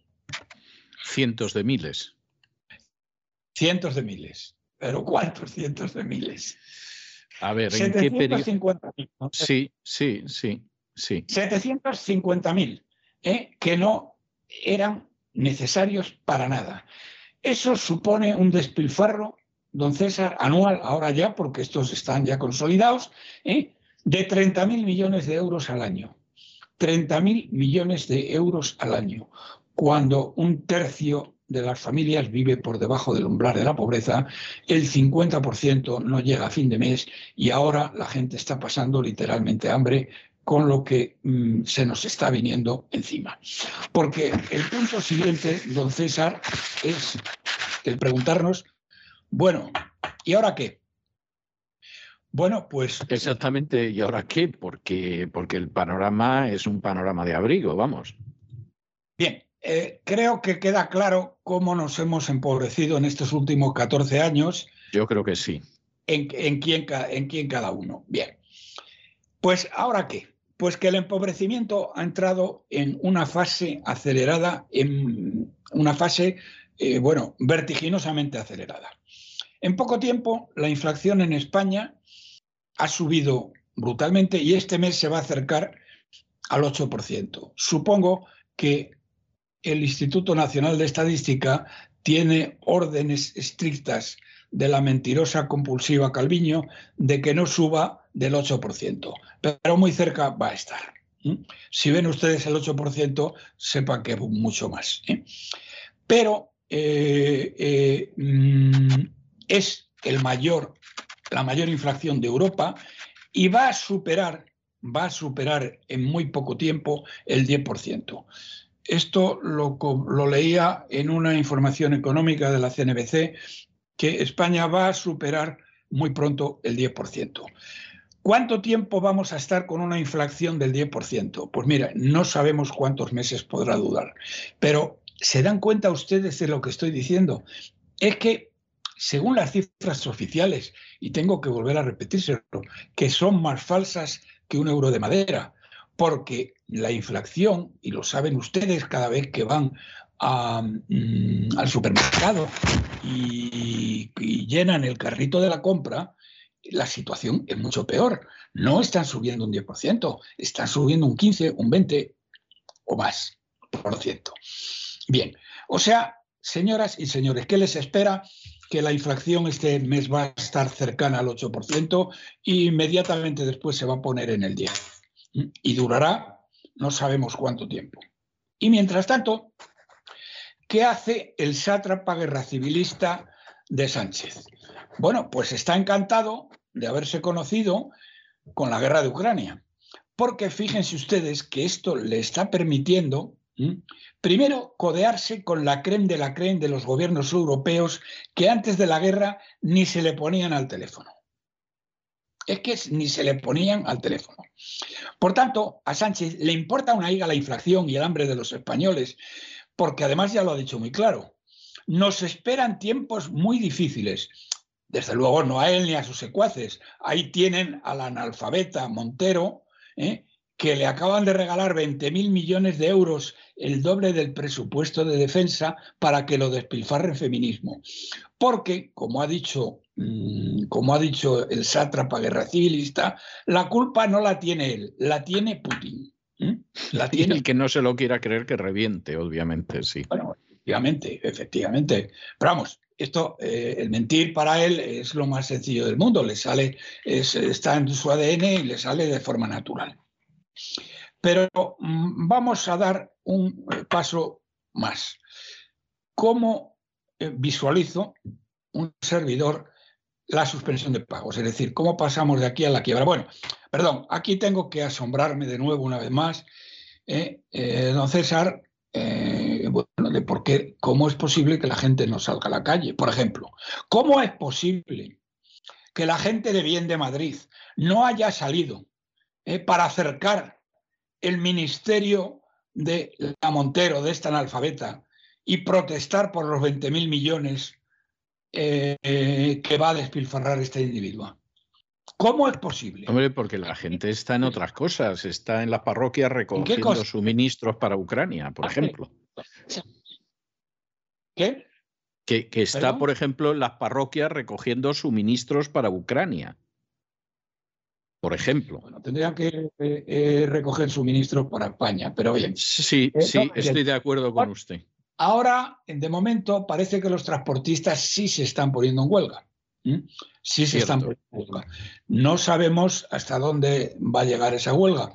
Ya se están produciendo desabastecimientos, pero si la huelga va en serio, verdaderamente, mm, eh, bueno, ahí podrían conseguir algo. Pero ya verá usted, don César, cómo eso se acaba disolviendo como un azucarillo en un vaso de agua. Naturalmente, los golfos y golfas de UGT y comisiones obreras que han metido cientos de miles de enchufados de familiares, amigos y correligionarios en la administración, que han recibido 90 millones de euros para reformar sus sedes, ¿eh? naturalmente están más callados que, bueno, más callados que eso. ¿eh? Eh, increíble, increíble la desvergüenza, la desvergüenza de, mm, de los sindicatos UGT y comisiones obreras en este país hambriento, cuando salían a la calle pero eso ya se ha repetido mil veces, ¿eh? porque la luz estaba a 70 euros megavatio hora y ahora cuando está a 700 no abre la boca ni dice esta boca es mía. Bien, luego me haré una referencia a cómo bajar el precio de la luz, porque es muy sencillo, aunque parezca lo contrario. Bien, eh, sigo cómo mm, visualizo yo la suspensión de pagos de España. Miren ustedes, el Tesoro ha dicho que va a incrementar la deuda pública en este año en 75.000 millones de euros. Y eso sería la emisión neta. A eso se sumarían los 24.000 millones de euros de los fondos europeos, con lo cual tendríamos como 100.000 millones. Bueno, es una manera de hablar, porque los fondos europeos, como saben ustedes, se están despilfarrando de una manera total y absolutamente descarada, porque la corrupta van der Leyen, al igual que eh, hacía Rajoy, mira para otro lado, ¿eh? mira para otro lado. No sé cuánto nos costará el que mire para otro lado, porque tonta no es. ¿eh? pero bueno, mira para otro lado. Ese dinero se está gastando todo, todo, bueno, casi todo, el 80 o el 90%, en el despilfarro clientelar en puro despilfarro clientelar. Luego están los otros 75.000 millones. Y eh, en total, eh, la emisión bruta, contando las cantidades que van, que van eh, para refinanciación de deuda, porque hay mucha deuda que vence y hay que refinanciarla, estamos en 237.000 millones. Es decir, don César, este año tenemos necesidad de obtener de alguien 237 mil millones de euros. ¿Y eso, es posible? Bien, bueno, pues no sé si será posible. En teoría, en teoría, eh, la gente del Tesoro decía que sí, pero eh, ha ocurrido una novedad eh, muy grave y es que el jueves pasado eh, la presidenta del Banco Central Europeo sorprendió a todos, a mí el primero, cuando dijo que iba a eh, reducir las compras de deuda a mayor velocidad de lo que estaba previsto. Comparando las cifras anteriores a esta declaración con las cifras que ha dado después de esta declaración, ¿eh? a España le van a tocar aproximadamente entre 10 y 12 mil millones de euros, menos comprados por el BCE, eh, sin control alguno y a interés cero, que es en lo que está, de lo que el Tesoro contaba. Entonces, el Tesoro tiene aquí un problema. Es de dónde narices saca 10 o 12 mil millones de euros. Bueno, en algún momento, no sé cuándo, eh, será ya en, el tercer trimestre del año, o tal vez el cuarto, eh, porque tratan de, estirar lo que pueda y conseguir el dinero que puedan, tendrán que salir a los mercados. Los mercados internacionales tienen el 44% de la deuda española, el 35% lo tiene el BCE y el resto la banca española. A la banca española la pueden presionar, naturalmente, pero eh, la banca española está con una solvencia eh, pendiente de un hilo y además con un endeudamiento eh, de deuda española que cuando suspendamos pagos ya ni les cuento lo que va a pasar a la banca. Entonces, mm, aquí se va a producir ya un problema grave de conseguir el dinero que necesitamos en los mercados. ¿Cómo lo van a conseguir? La verdad es que no lo sé. A mí no se me alcanza. Porque para que los mercados internacionales le dieran crédito a España, le dieran dinero a España, se tendría, eh, tendría que tener alguna garantía del BCE y el BCE ya no va a dar ningún tipo de garantías. Entonces, no sé cómo lo van a hacer, pero claro. ¿Y, alguien aparte del BCE podría dar garantías o ni soñarlo? No, ni soñarlo. No, nadie, nadie. ¿Quién le va a dar garantías? En absoluto. Por eso se lo pregunto, porque a mí no se me ocurre. Hombre, usted que está en Miami y no está sujeto a los avatares de aquí, a lo mejor podría, podría poner algún euro, pero en fin. No, yo me, consta, me consta que aquí en Miami eh, sí que dan cosas, pero, pero otra gente. Y, no sé si al final para bien, pero bueno, eh, y tampoco, pero vamos, no es el caso. La, deuda de España es la deuda de España. Pero eso no es el año 2022, que es en el que estamos. No, no, no. ¿Qué pasa en el 2023? En el 2023 ocurren dos cosas, que ya no hay dinero del BCE y sin embargo vamos a seguir necesitando los 75.000 millones más los 23.000 o 24.000 de fondos europeos. Que eso vamos a darlos por hechos. ¿eh? Pero si este año el problema se va a constreñir a 10, 12 mil millones de euros eh, que el banco, que nos van a, vamos a tener que conseguir de otro lado, porque el Banco Central Europeo ya no nos los va a dar, ¿de dónde vamos a conseguir 75 mil millones más los ciento y pico mil que se necesitarán para refinanciar deuda? Yo, sinceramente, don César, no soy capaz de imaginar un escenario en el cual España pueda dejar de suspender pagos eh, a principios del año que viene. Yo, sinceramente, me gustaría, me gustaría decirle que hay alternativas y que sí vamos a salir de esa historia, pero debo de estar con la misma falta de imaginación que usted, porque sinceramente yo tampoco soy capaz de imaginar un escenario en el cual eso se pueda superar. Se lo digo, se lo digo sinceramente, o sea, no lo veo por ningún sitio. De todas maneras, don César, usted que conoce a mucha gente, yo le propongo que aquellos que piensan que España no va a suspender pagos nunca y que esto es indefinido, que le expliquen cómo, que le expliquen de dónde va a salir el dinero, porque la verdad me tiene muy intrigado. Pues ¿eh? Eh, yo, yo le puedo decir, le puedo decir lo que a mí me han dicho, que no hace falta que le diga que no me ha convencido en absoluto. Pero esto, que yo se lo he preguntado a alguna persona y le he dicho, bueno, ¿y usted cómo piensa que esto va a salir adelante y cómo vamos a salir de esta historia y tal? Generalmente el comentario que me han hecho, y dado que era gente con cargos públicos importantes, pues te quedas eh, sin aliento, por lo menos por unos instantes, el comentario fue, mira, al final la deuda no la va a pagar nadie. Y yo en ese momento pensaba, ¿por qué tú lo digas? O sea, eso va a ser porque tú lo digas, porque me vas a contar tú a mí que al final eh, la deuda no la va a pagar nadie. ¿Por qué? Porque tú lo digas. Vamos a ver, la deuda se podrá renegociar, refinanciar, lo que usted quiera. Pero que esa deuda se paga, vamos, esa deuda eh, no se la van a condonar a España como no se la van a condonar a nadie. O sea, esa, esa es la historia. A nadie, efectivamente. Como no se la van a condonar a nadie, como no se la condonaron a Grecia. Bueno, Miento, vamos a ver. A Grecia le hicieron una rebaja muy sustancial de, deuda, ¿eh? el Banco Central Europeo.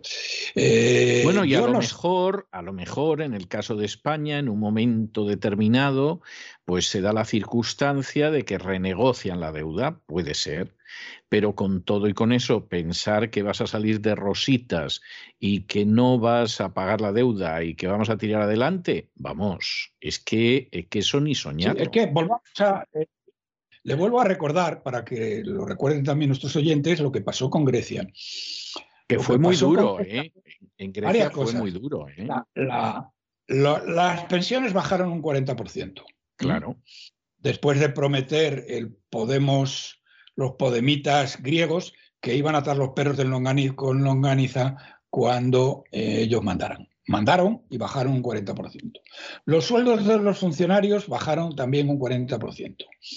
Y luego después se implantó un corralito que duró mucho tiempo, en que las familias, aunque tuvieran dinero en el banco, no podían sacar más de 40 euros a la semana.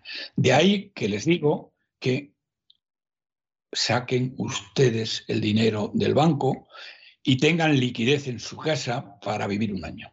Ahora, me dice gente, me alegro de que haya sacado usted este, este tema, pero hay gente que me dice, oiga, que es que yo no tengo dinero para vivir un año.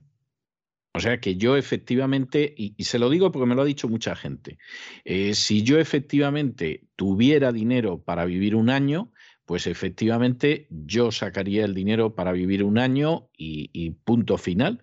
Pero es que yo no tengo ese dinero. Bueno, vamos a ver, si una persona... no todo el mundo tiene esos ahorros, o sea, esa es la realidad. Pero no, no, pero vamos a, vamos a imaginar una persona que no tiene ese dinero, que lo puedo imaginar perfectamente. Y puede vamos a imaginarlo, sí. Sí, pero tendrá un trabajo. Sí, Sí, hay gente que sí, que todavía tiene un trabajo, sí. Bueno, pues entonces, eh, vamos a ver, aquí de lo que estamos hablando es de tener liquidez para vivir. Si esa persona eh, no tiene, tiene ahorros cero y, eh, y, gasta 10 al año, es porque gana 10. Sí, claro. Por lo tanto, esa persona no se va a ver afectada por un corralito, porque va a seguir ganando los 10.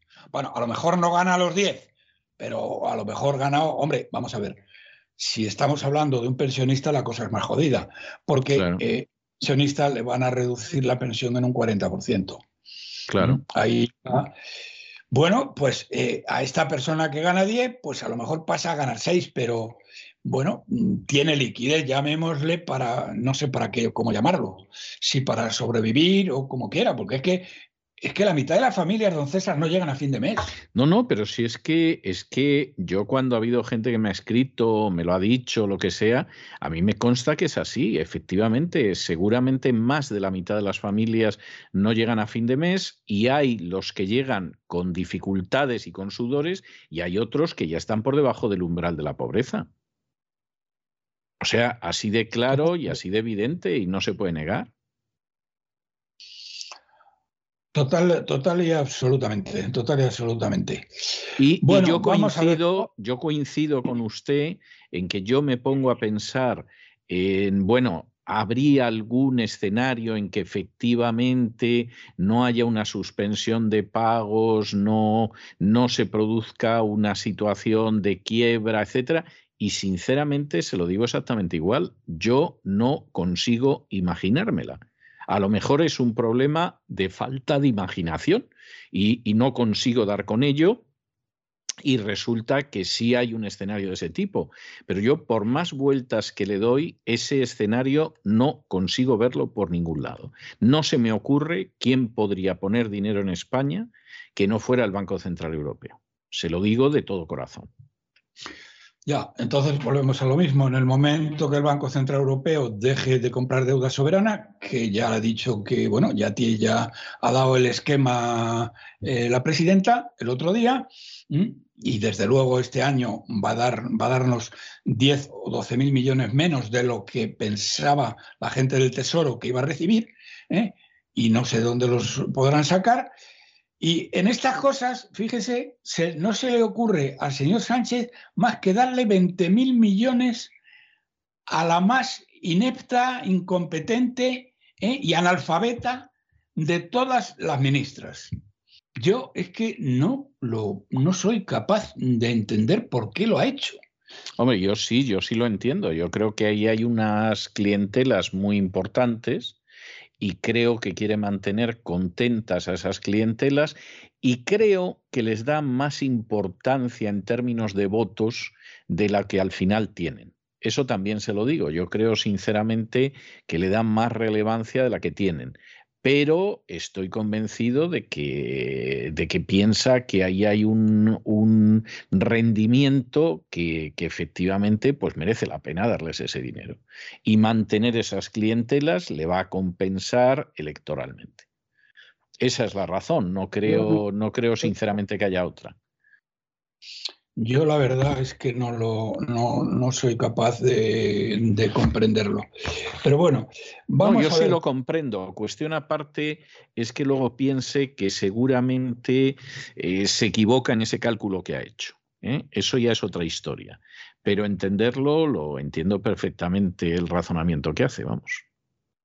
Bueno, mira, para terminar, si te parece, voy, Sí. eh, no, lo voy a hacer con tu permiso, lo voy a hacer todas las semanas, porque todas las semanas se publica. Me estoy refiriendo a la encuesta de eh, lectomanía sobre las elecciones generales. Sí, Lectomanía, como saben, no depende de ningún medio de comunicación, sino de una serie de personas que pagan tres euros y medio, que son los patronos, y tienen miles de ellos, y eh, eh, con eso mm, hacen, eh, digamos, encuestas que hasta ahora eh, son las que más han acertado. Bien, la última corresponde al viernes que viene, y aunque está prohibido, mm, digamos, eh, el, eh, el difundirlas antes de 48 horas, como esas 48 horas han pasado, se la digo. Miren ustedes, la encuesta que, la última encuesta da 110 escaños al PSOE, que pierde dos respecto a la semana anterior, pero que todavía, don César, siguen siendo legión. no, no, no, no, son muchos, son muchos. 94 a Vox, que pierde uno. ¿m? 60, señoras y señores, a Feijó, 60 a Feijó, que gana dos, es decir, al PP, y 31 a eh, Podemos, que se queda igual. Sí, Bueno, eh, el comentario es el siguiente. Ustedes, todos los que me oyen y miren las encuestas, habrán visto que todas las encuestas de los medios que son favorables al PP, ¿m? que son que hay bastantes, o por lo menos favorables a Feijóo, porque, porque están pidiendo, Feijóo, danos subvenciones, ¿eh? Alberto, acuérdate de nosotros. Bueno, le están dando 30 o 35 escaños más a, a. Es decir, hablan el efecto Feijó que son que tiene 95. Eso, señoras y señores, es mentira total y absoluta. Pero aparte de eso, fíjese en la siguiente matemática. ¿Mm? Vox y el PP no suman. No suman.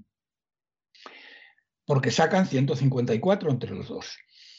Pero es que PSOE y PP, que eh, mm, el señor eh, Feijó, eh, después de lo de Castilla y León, pues ha dicho a todo el que quiera oírlo que él con quien quiere pactar es con el PSOE, bueno, lo ha dicho siempre, de toda la vida de Dios, pero ahora con más intensidad todavía. Pero fíjese, don César, que ni siquiera suman, porque eh, 110 del PSOE y 60 del PP son 170 y necesitan 175. Hombre, supongo que pueden escarbarlos entre el PNV, que, bueno, estos siempre traidores del PNV, Esos, esos sí, se venden al mejor, Mejor. postor. y podrían hacerlo. Pero que la cosa está eh, realmente muy, muy, muy, muy, eh, muy, muy mal. Y eh, por último, una, una cosa que quería decirles que, vamos a ver, corríjame si me equivoco. Yo creo que, vamos a ver, Maquiavelo tenía un dicho que yo lo había traducido, a ver, espere un momento, que decía Maquiavelo, más o menos, no, no lo estoy, eh, no me estoy, no lo estoy, eh, digamos, repitiendo textualmente, pero Sí. esta era la idea. ¿Mm? Eh, que cuando quieren destruirte, la batalla que tienes que dar la tienes que dar hasta el final. Sí, sobre poco más o menos. Sí, sí, sí, sí. Sobre poco más o menos es lo que Sí, decía Maquiavelo. es la idea, sí. Esa es la idea. Me alegro de que usted me la confirme, porque usted está en otras cosas que es un sabio, no hay ni la menor duda. Por lo tanto, señoras y señores, tomen nota. Maquiavelo que de esto sabía un rato, decía que en El Príncipe, ¿eh? que cuando quieren destruirte, la batalla la tienes que dar hasta el final. Y si no, eh, desde luego, la has acabado. Bien, bueno, mi admirada Isabel Díaz Ayuso no lo ha hecho. Ni se ha querellado penalmente contra Casado, Egea y Bolaños, ¿eh? que es lo que me decían una serie de penalistas eh, de reconocidísimo prestigio. ni, se ha ni se ha presentado don César para liderar el PP. La conclusión, querida Isabel, es que Feijó y Sánchez van ahora a por tu cabeza. No sé si te has dado cuenta, pero desde luego van ahora a por tu cabeza. Te has equivocado. Todavía estás a tiempo de cambiar. Todavía estás a tiempo de presentarte al Congreso y todavía estás a tiempo de querellarte penalmente contra Casado. Me dijeron de tu entorno que no querías hacer sangre. Bueno, mm, tú no querrás hacer sangre, pero ellos te quieren decapitar. ¿eh?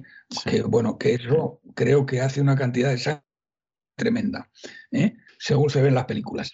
Así que, eh, bueno, esto es lo único que quería terminar, dándole una vez más, mm, haciendo, eh, es decir, que Isabel recuerda lo que decía Maquiavelo, que lo acaba de confirmar quien mejor puede hacerlo, que es el historiador, entre otras muchas cosas, César Vidal, que cuando quieren destruirte tienes que dar la batalla hasta el final. Y tú no estás dando la batalla hasta el final. Sí, y ese, ese es un grave error porque al final eh, no, no paran. O sea, realmente van a destruirte y, no paran, ¿no? Usted sabe que... Usted sabe que cuando Al Capone estaba en, en, la bahía de San Francisco, en la prisión, eh, él se dedicaba sobre todo a leer biografías de Napoleón. Napoleón le apasionaba. Y entonces una de las cosas que él decía era que, y supongo que además en el fondo se compararía también a Napoleón, ¿no? Eh, él decía que el gran error de Napoleón era que no le había apretado el cuello al zar Alejandro I cuando pudo. Y que, eh, y que lo que acabó sucediendo es que cuando ya quiso hacerlo no pudo. Y no voy a decir que sea igual, evidentemente no voy a comparar a Ayuso con Napoleón, porque además lo mismo hasta se ofendería, pero, pero es cierto que, en algunas ocasiones, si vienen a por ti, eh, van a por ti. Y, y, no te queda más remedio porque, porque no suele ser gente que esté para pactar. Yo no sé dentro del Partido Popular si en algún momento no pueden pensar que pactar con ella les puede convenir, etcétera, pero yo la sensación que tengo es que no van a pactar. No van los tiros por ahí, en absoluto. No, no, a mí tampoco me da. tienen además una idea política radicalmente distinta, porque mm, eh, eh, Feijó eh, quiere pactar con Sánchez, es decir, que le va a entregar, porque Sánchez, en cualquier caso, el PSOE va a sacar más votos que él, y por lo tanto lo que va a hacer es utilizar los votos de las buenas gentes del PP eh, para mantener al sátrapa en la Moncloa a cambio de probablemente que le haga vicepresidente, y con eso se conforma. Pero eso es radicalmente distinto a lo que quiere Ayuso.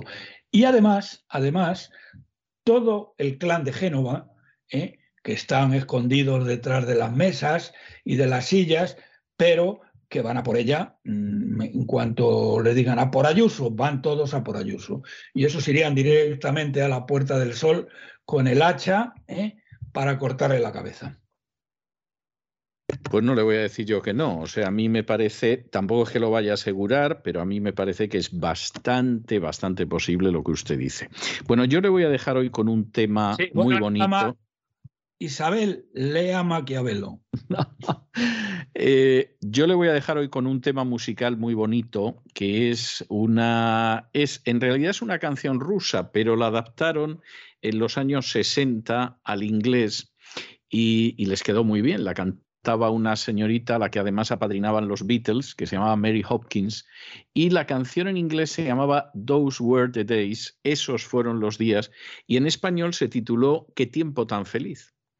Y yo me mm. temo, yo me temo que muchos españoles con el panorama que ahora mismo ya lleva desenvolviéndose tiempo, no es que haya empezado esta semana, pero que lleva desenvolviéndose tiempo y sobre todo con el panorama que viene seguramente van a mirar a otras épocas del pasado para decir que aquel fue un tiempo feliz. Y, esa canción del ayer, pues fue un ayer feliz y sin embargo el futuro, en buena medida, porque esos españoles tampoco han querido ver, a pesar de las advertencias que se les daban, cómo iba a ser el futuro, pues es un futuro que realmente se presenta muy difícil. De modo que le voy a dejar con esos... Sí, dígame. Pero fíjese, don César, es más grave que eso porque es que no solo son ellos, es que son sus hijos y los hijos de sus hijos. Y yo puedo llegar a entender, don César, que no luchen con uñas y dientes por ellos mismos, porque pueden darles mucha pereza, pero que no luchen con uñas y dientes por el futuro de sus hijos y los hijos de sus hijos, cuando casi el 50% de los jóvenes no tiene empleo y no tiene esperanza de conseguir un trabajo digno en un, futuro previsible y no se mueven de su casa, no lo puedo entender, don César. Bueno, eh, seguramente pues somos de otras generaciones y luego uno ve un fragmento de una entrevista que he visto hace poco de Arturo Pérez Reverte, en la que habla de los que vienen de África como Bongo, para decir que Bongo finalmente se va a apoderar de España porque gente que ha cruzado media África en las peores condiciones viene dispuesto a comerse las piedras y hay otra gente que está papando moscas. Y no sabe usted cuánto quisiera yo que se equivocara Arturo. Pero a veces confieso que siento, siento la sombra de una duda. Bueno, le voy a dejar con Mary Hopkins, que, que suena mucho mejor que, que nosotros, y nos volvemos a encontrar la semana que viene, Dios mediante. Un abrazo muy fuerte, don Roberto. Otro para usted. Once upon a time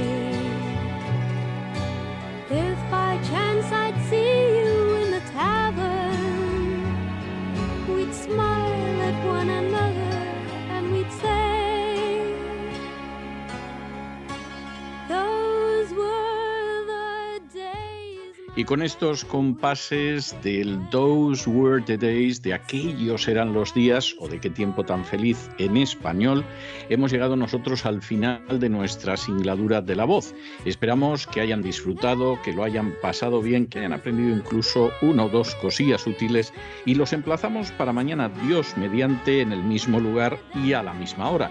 Y como siempre, nos despedimos con una despedida sureña. God bless you. Que Dios los bendiga.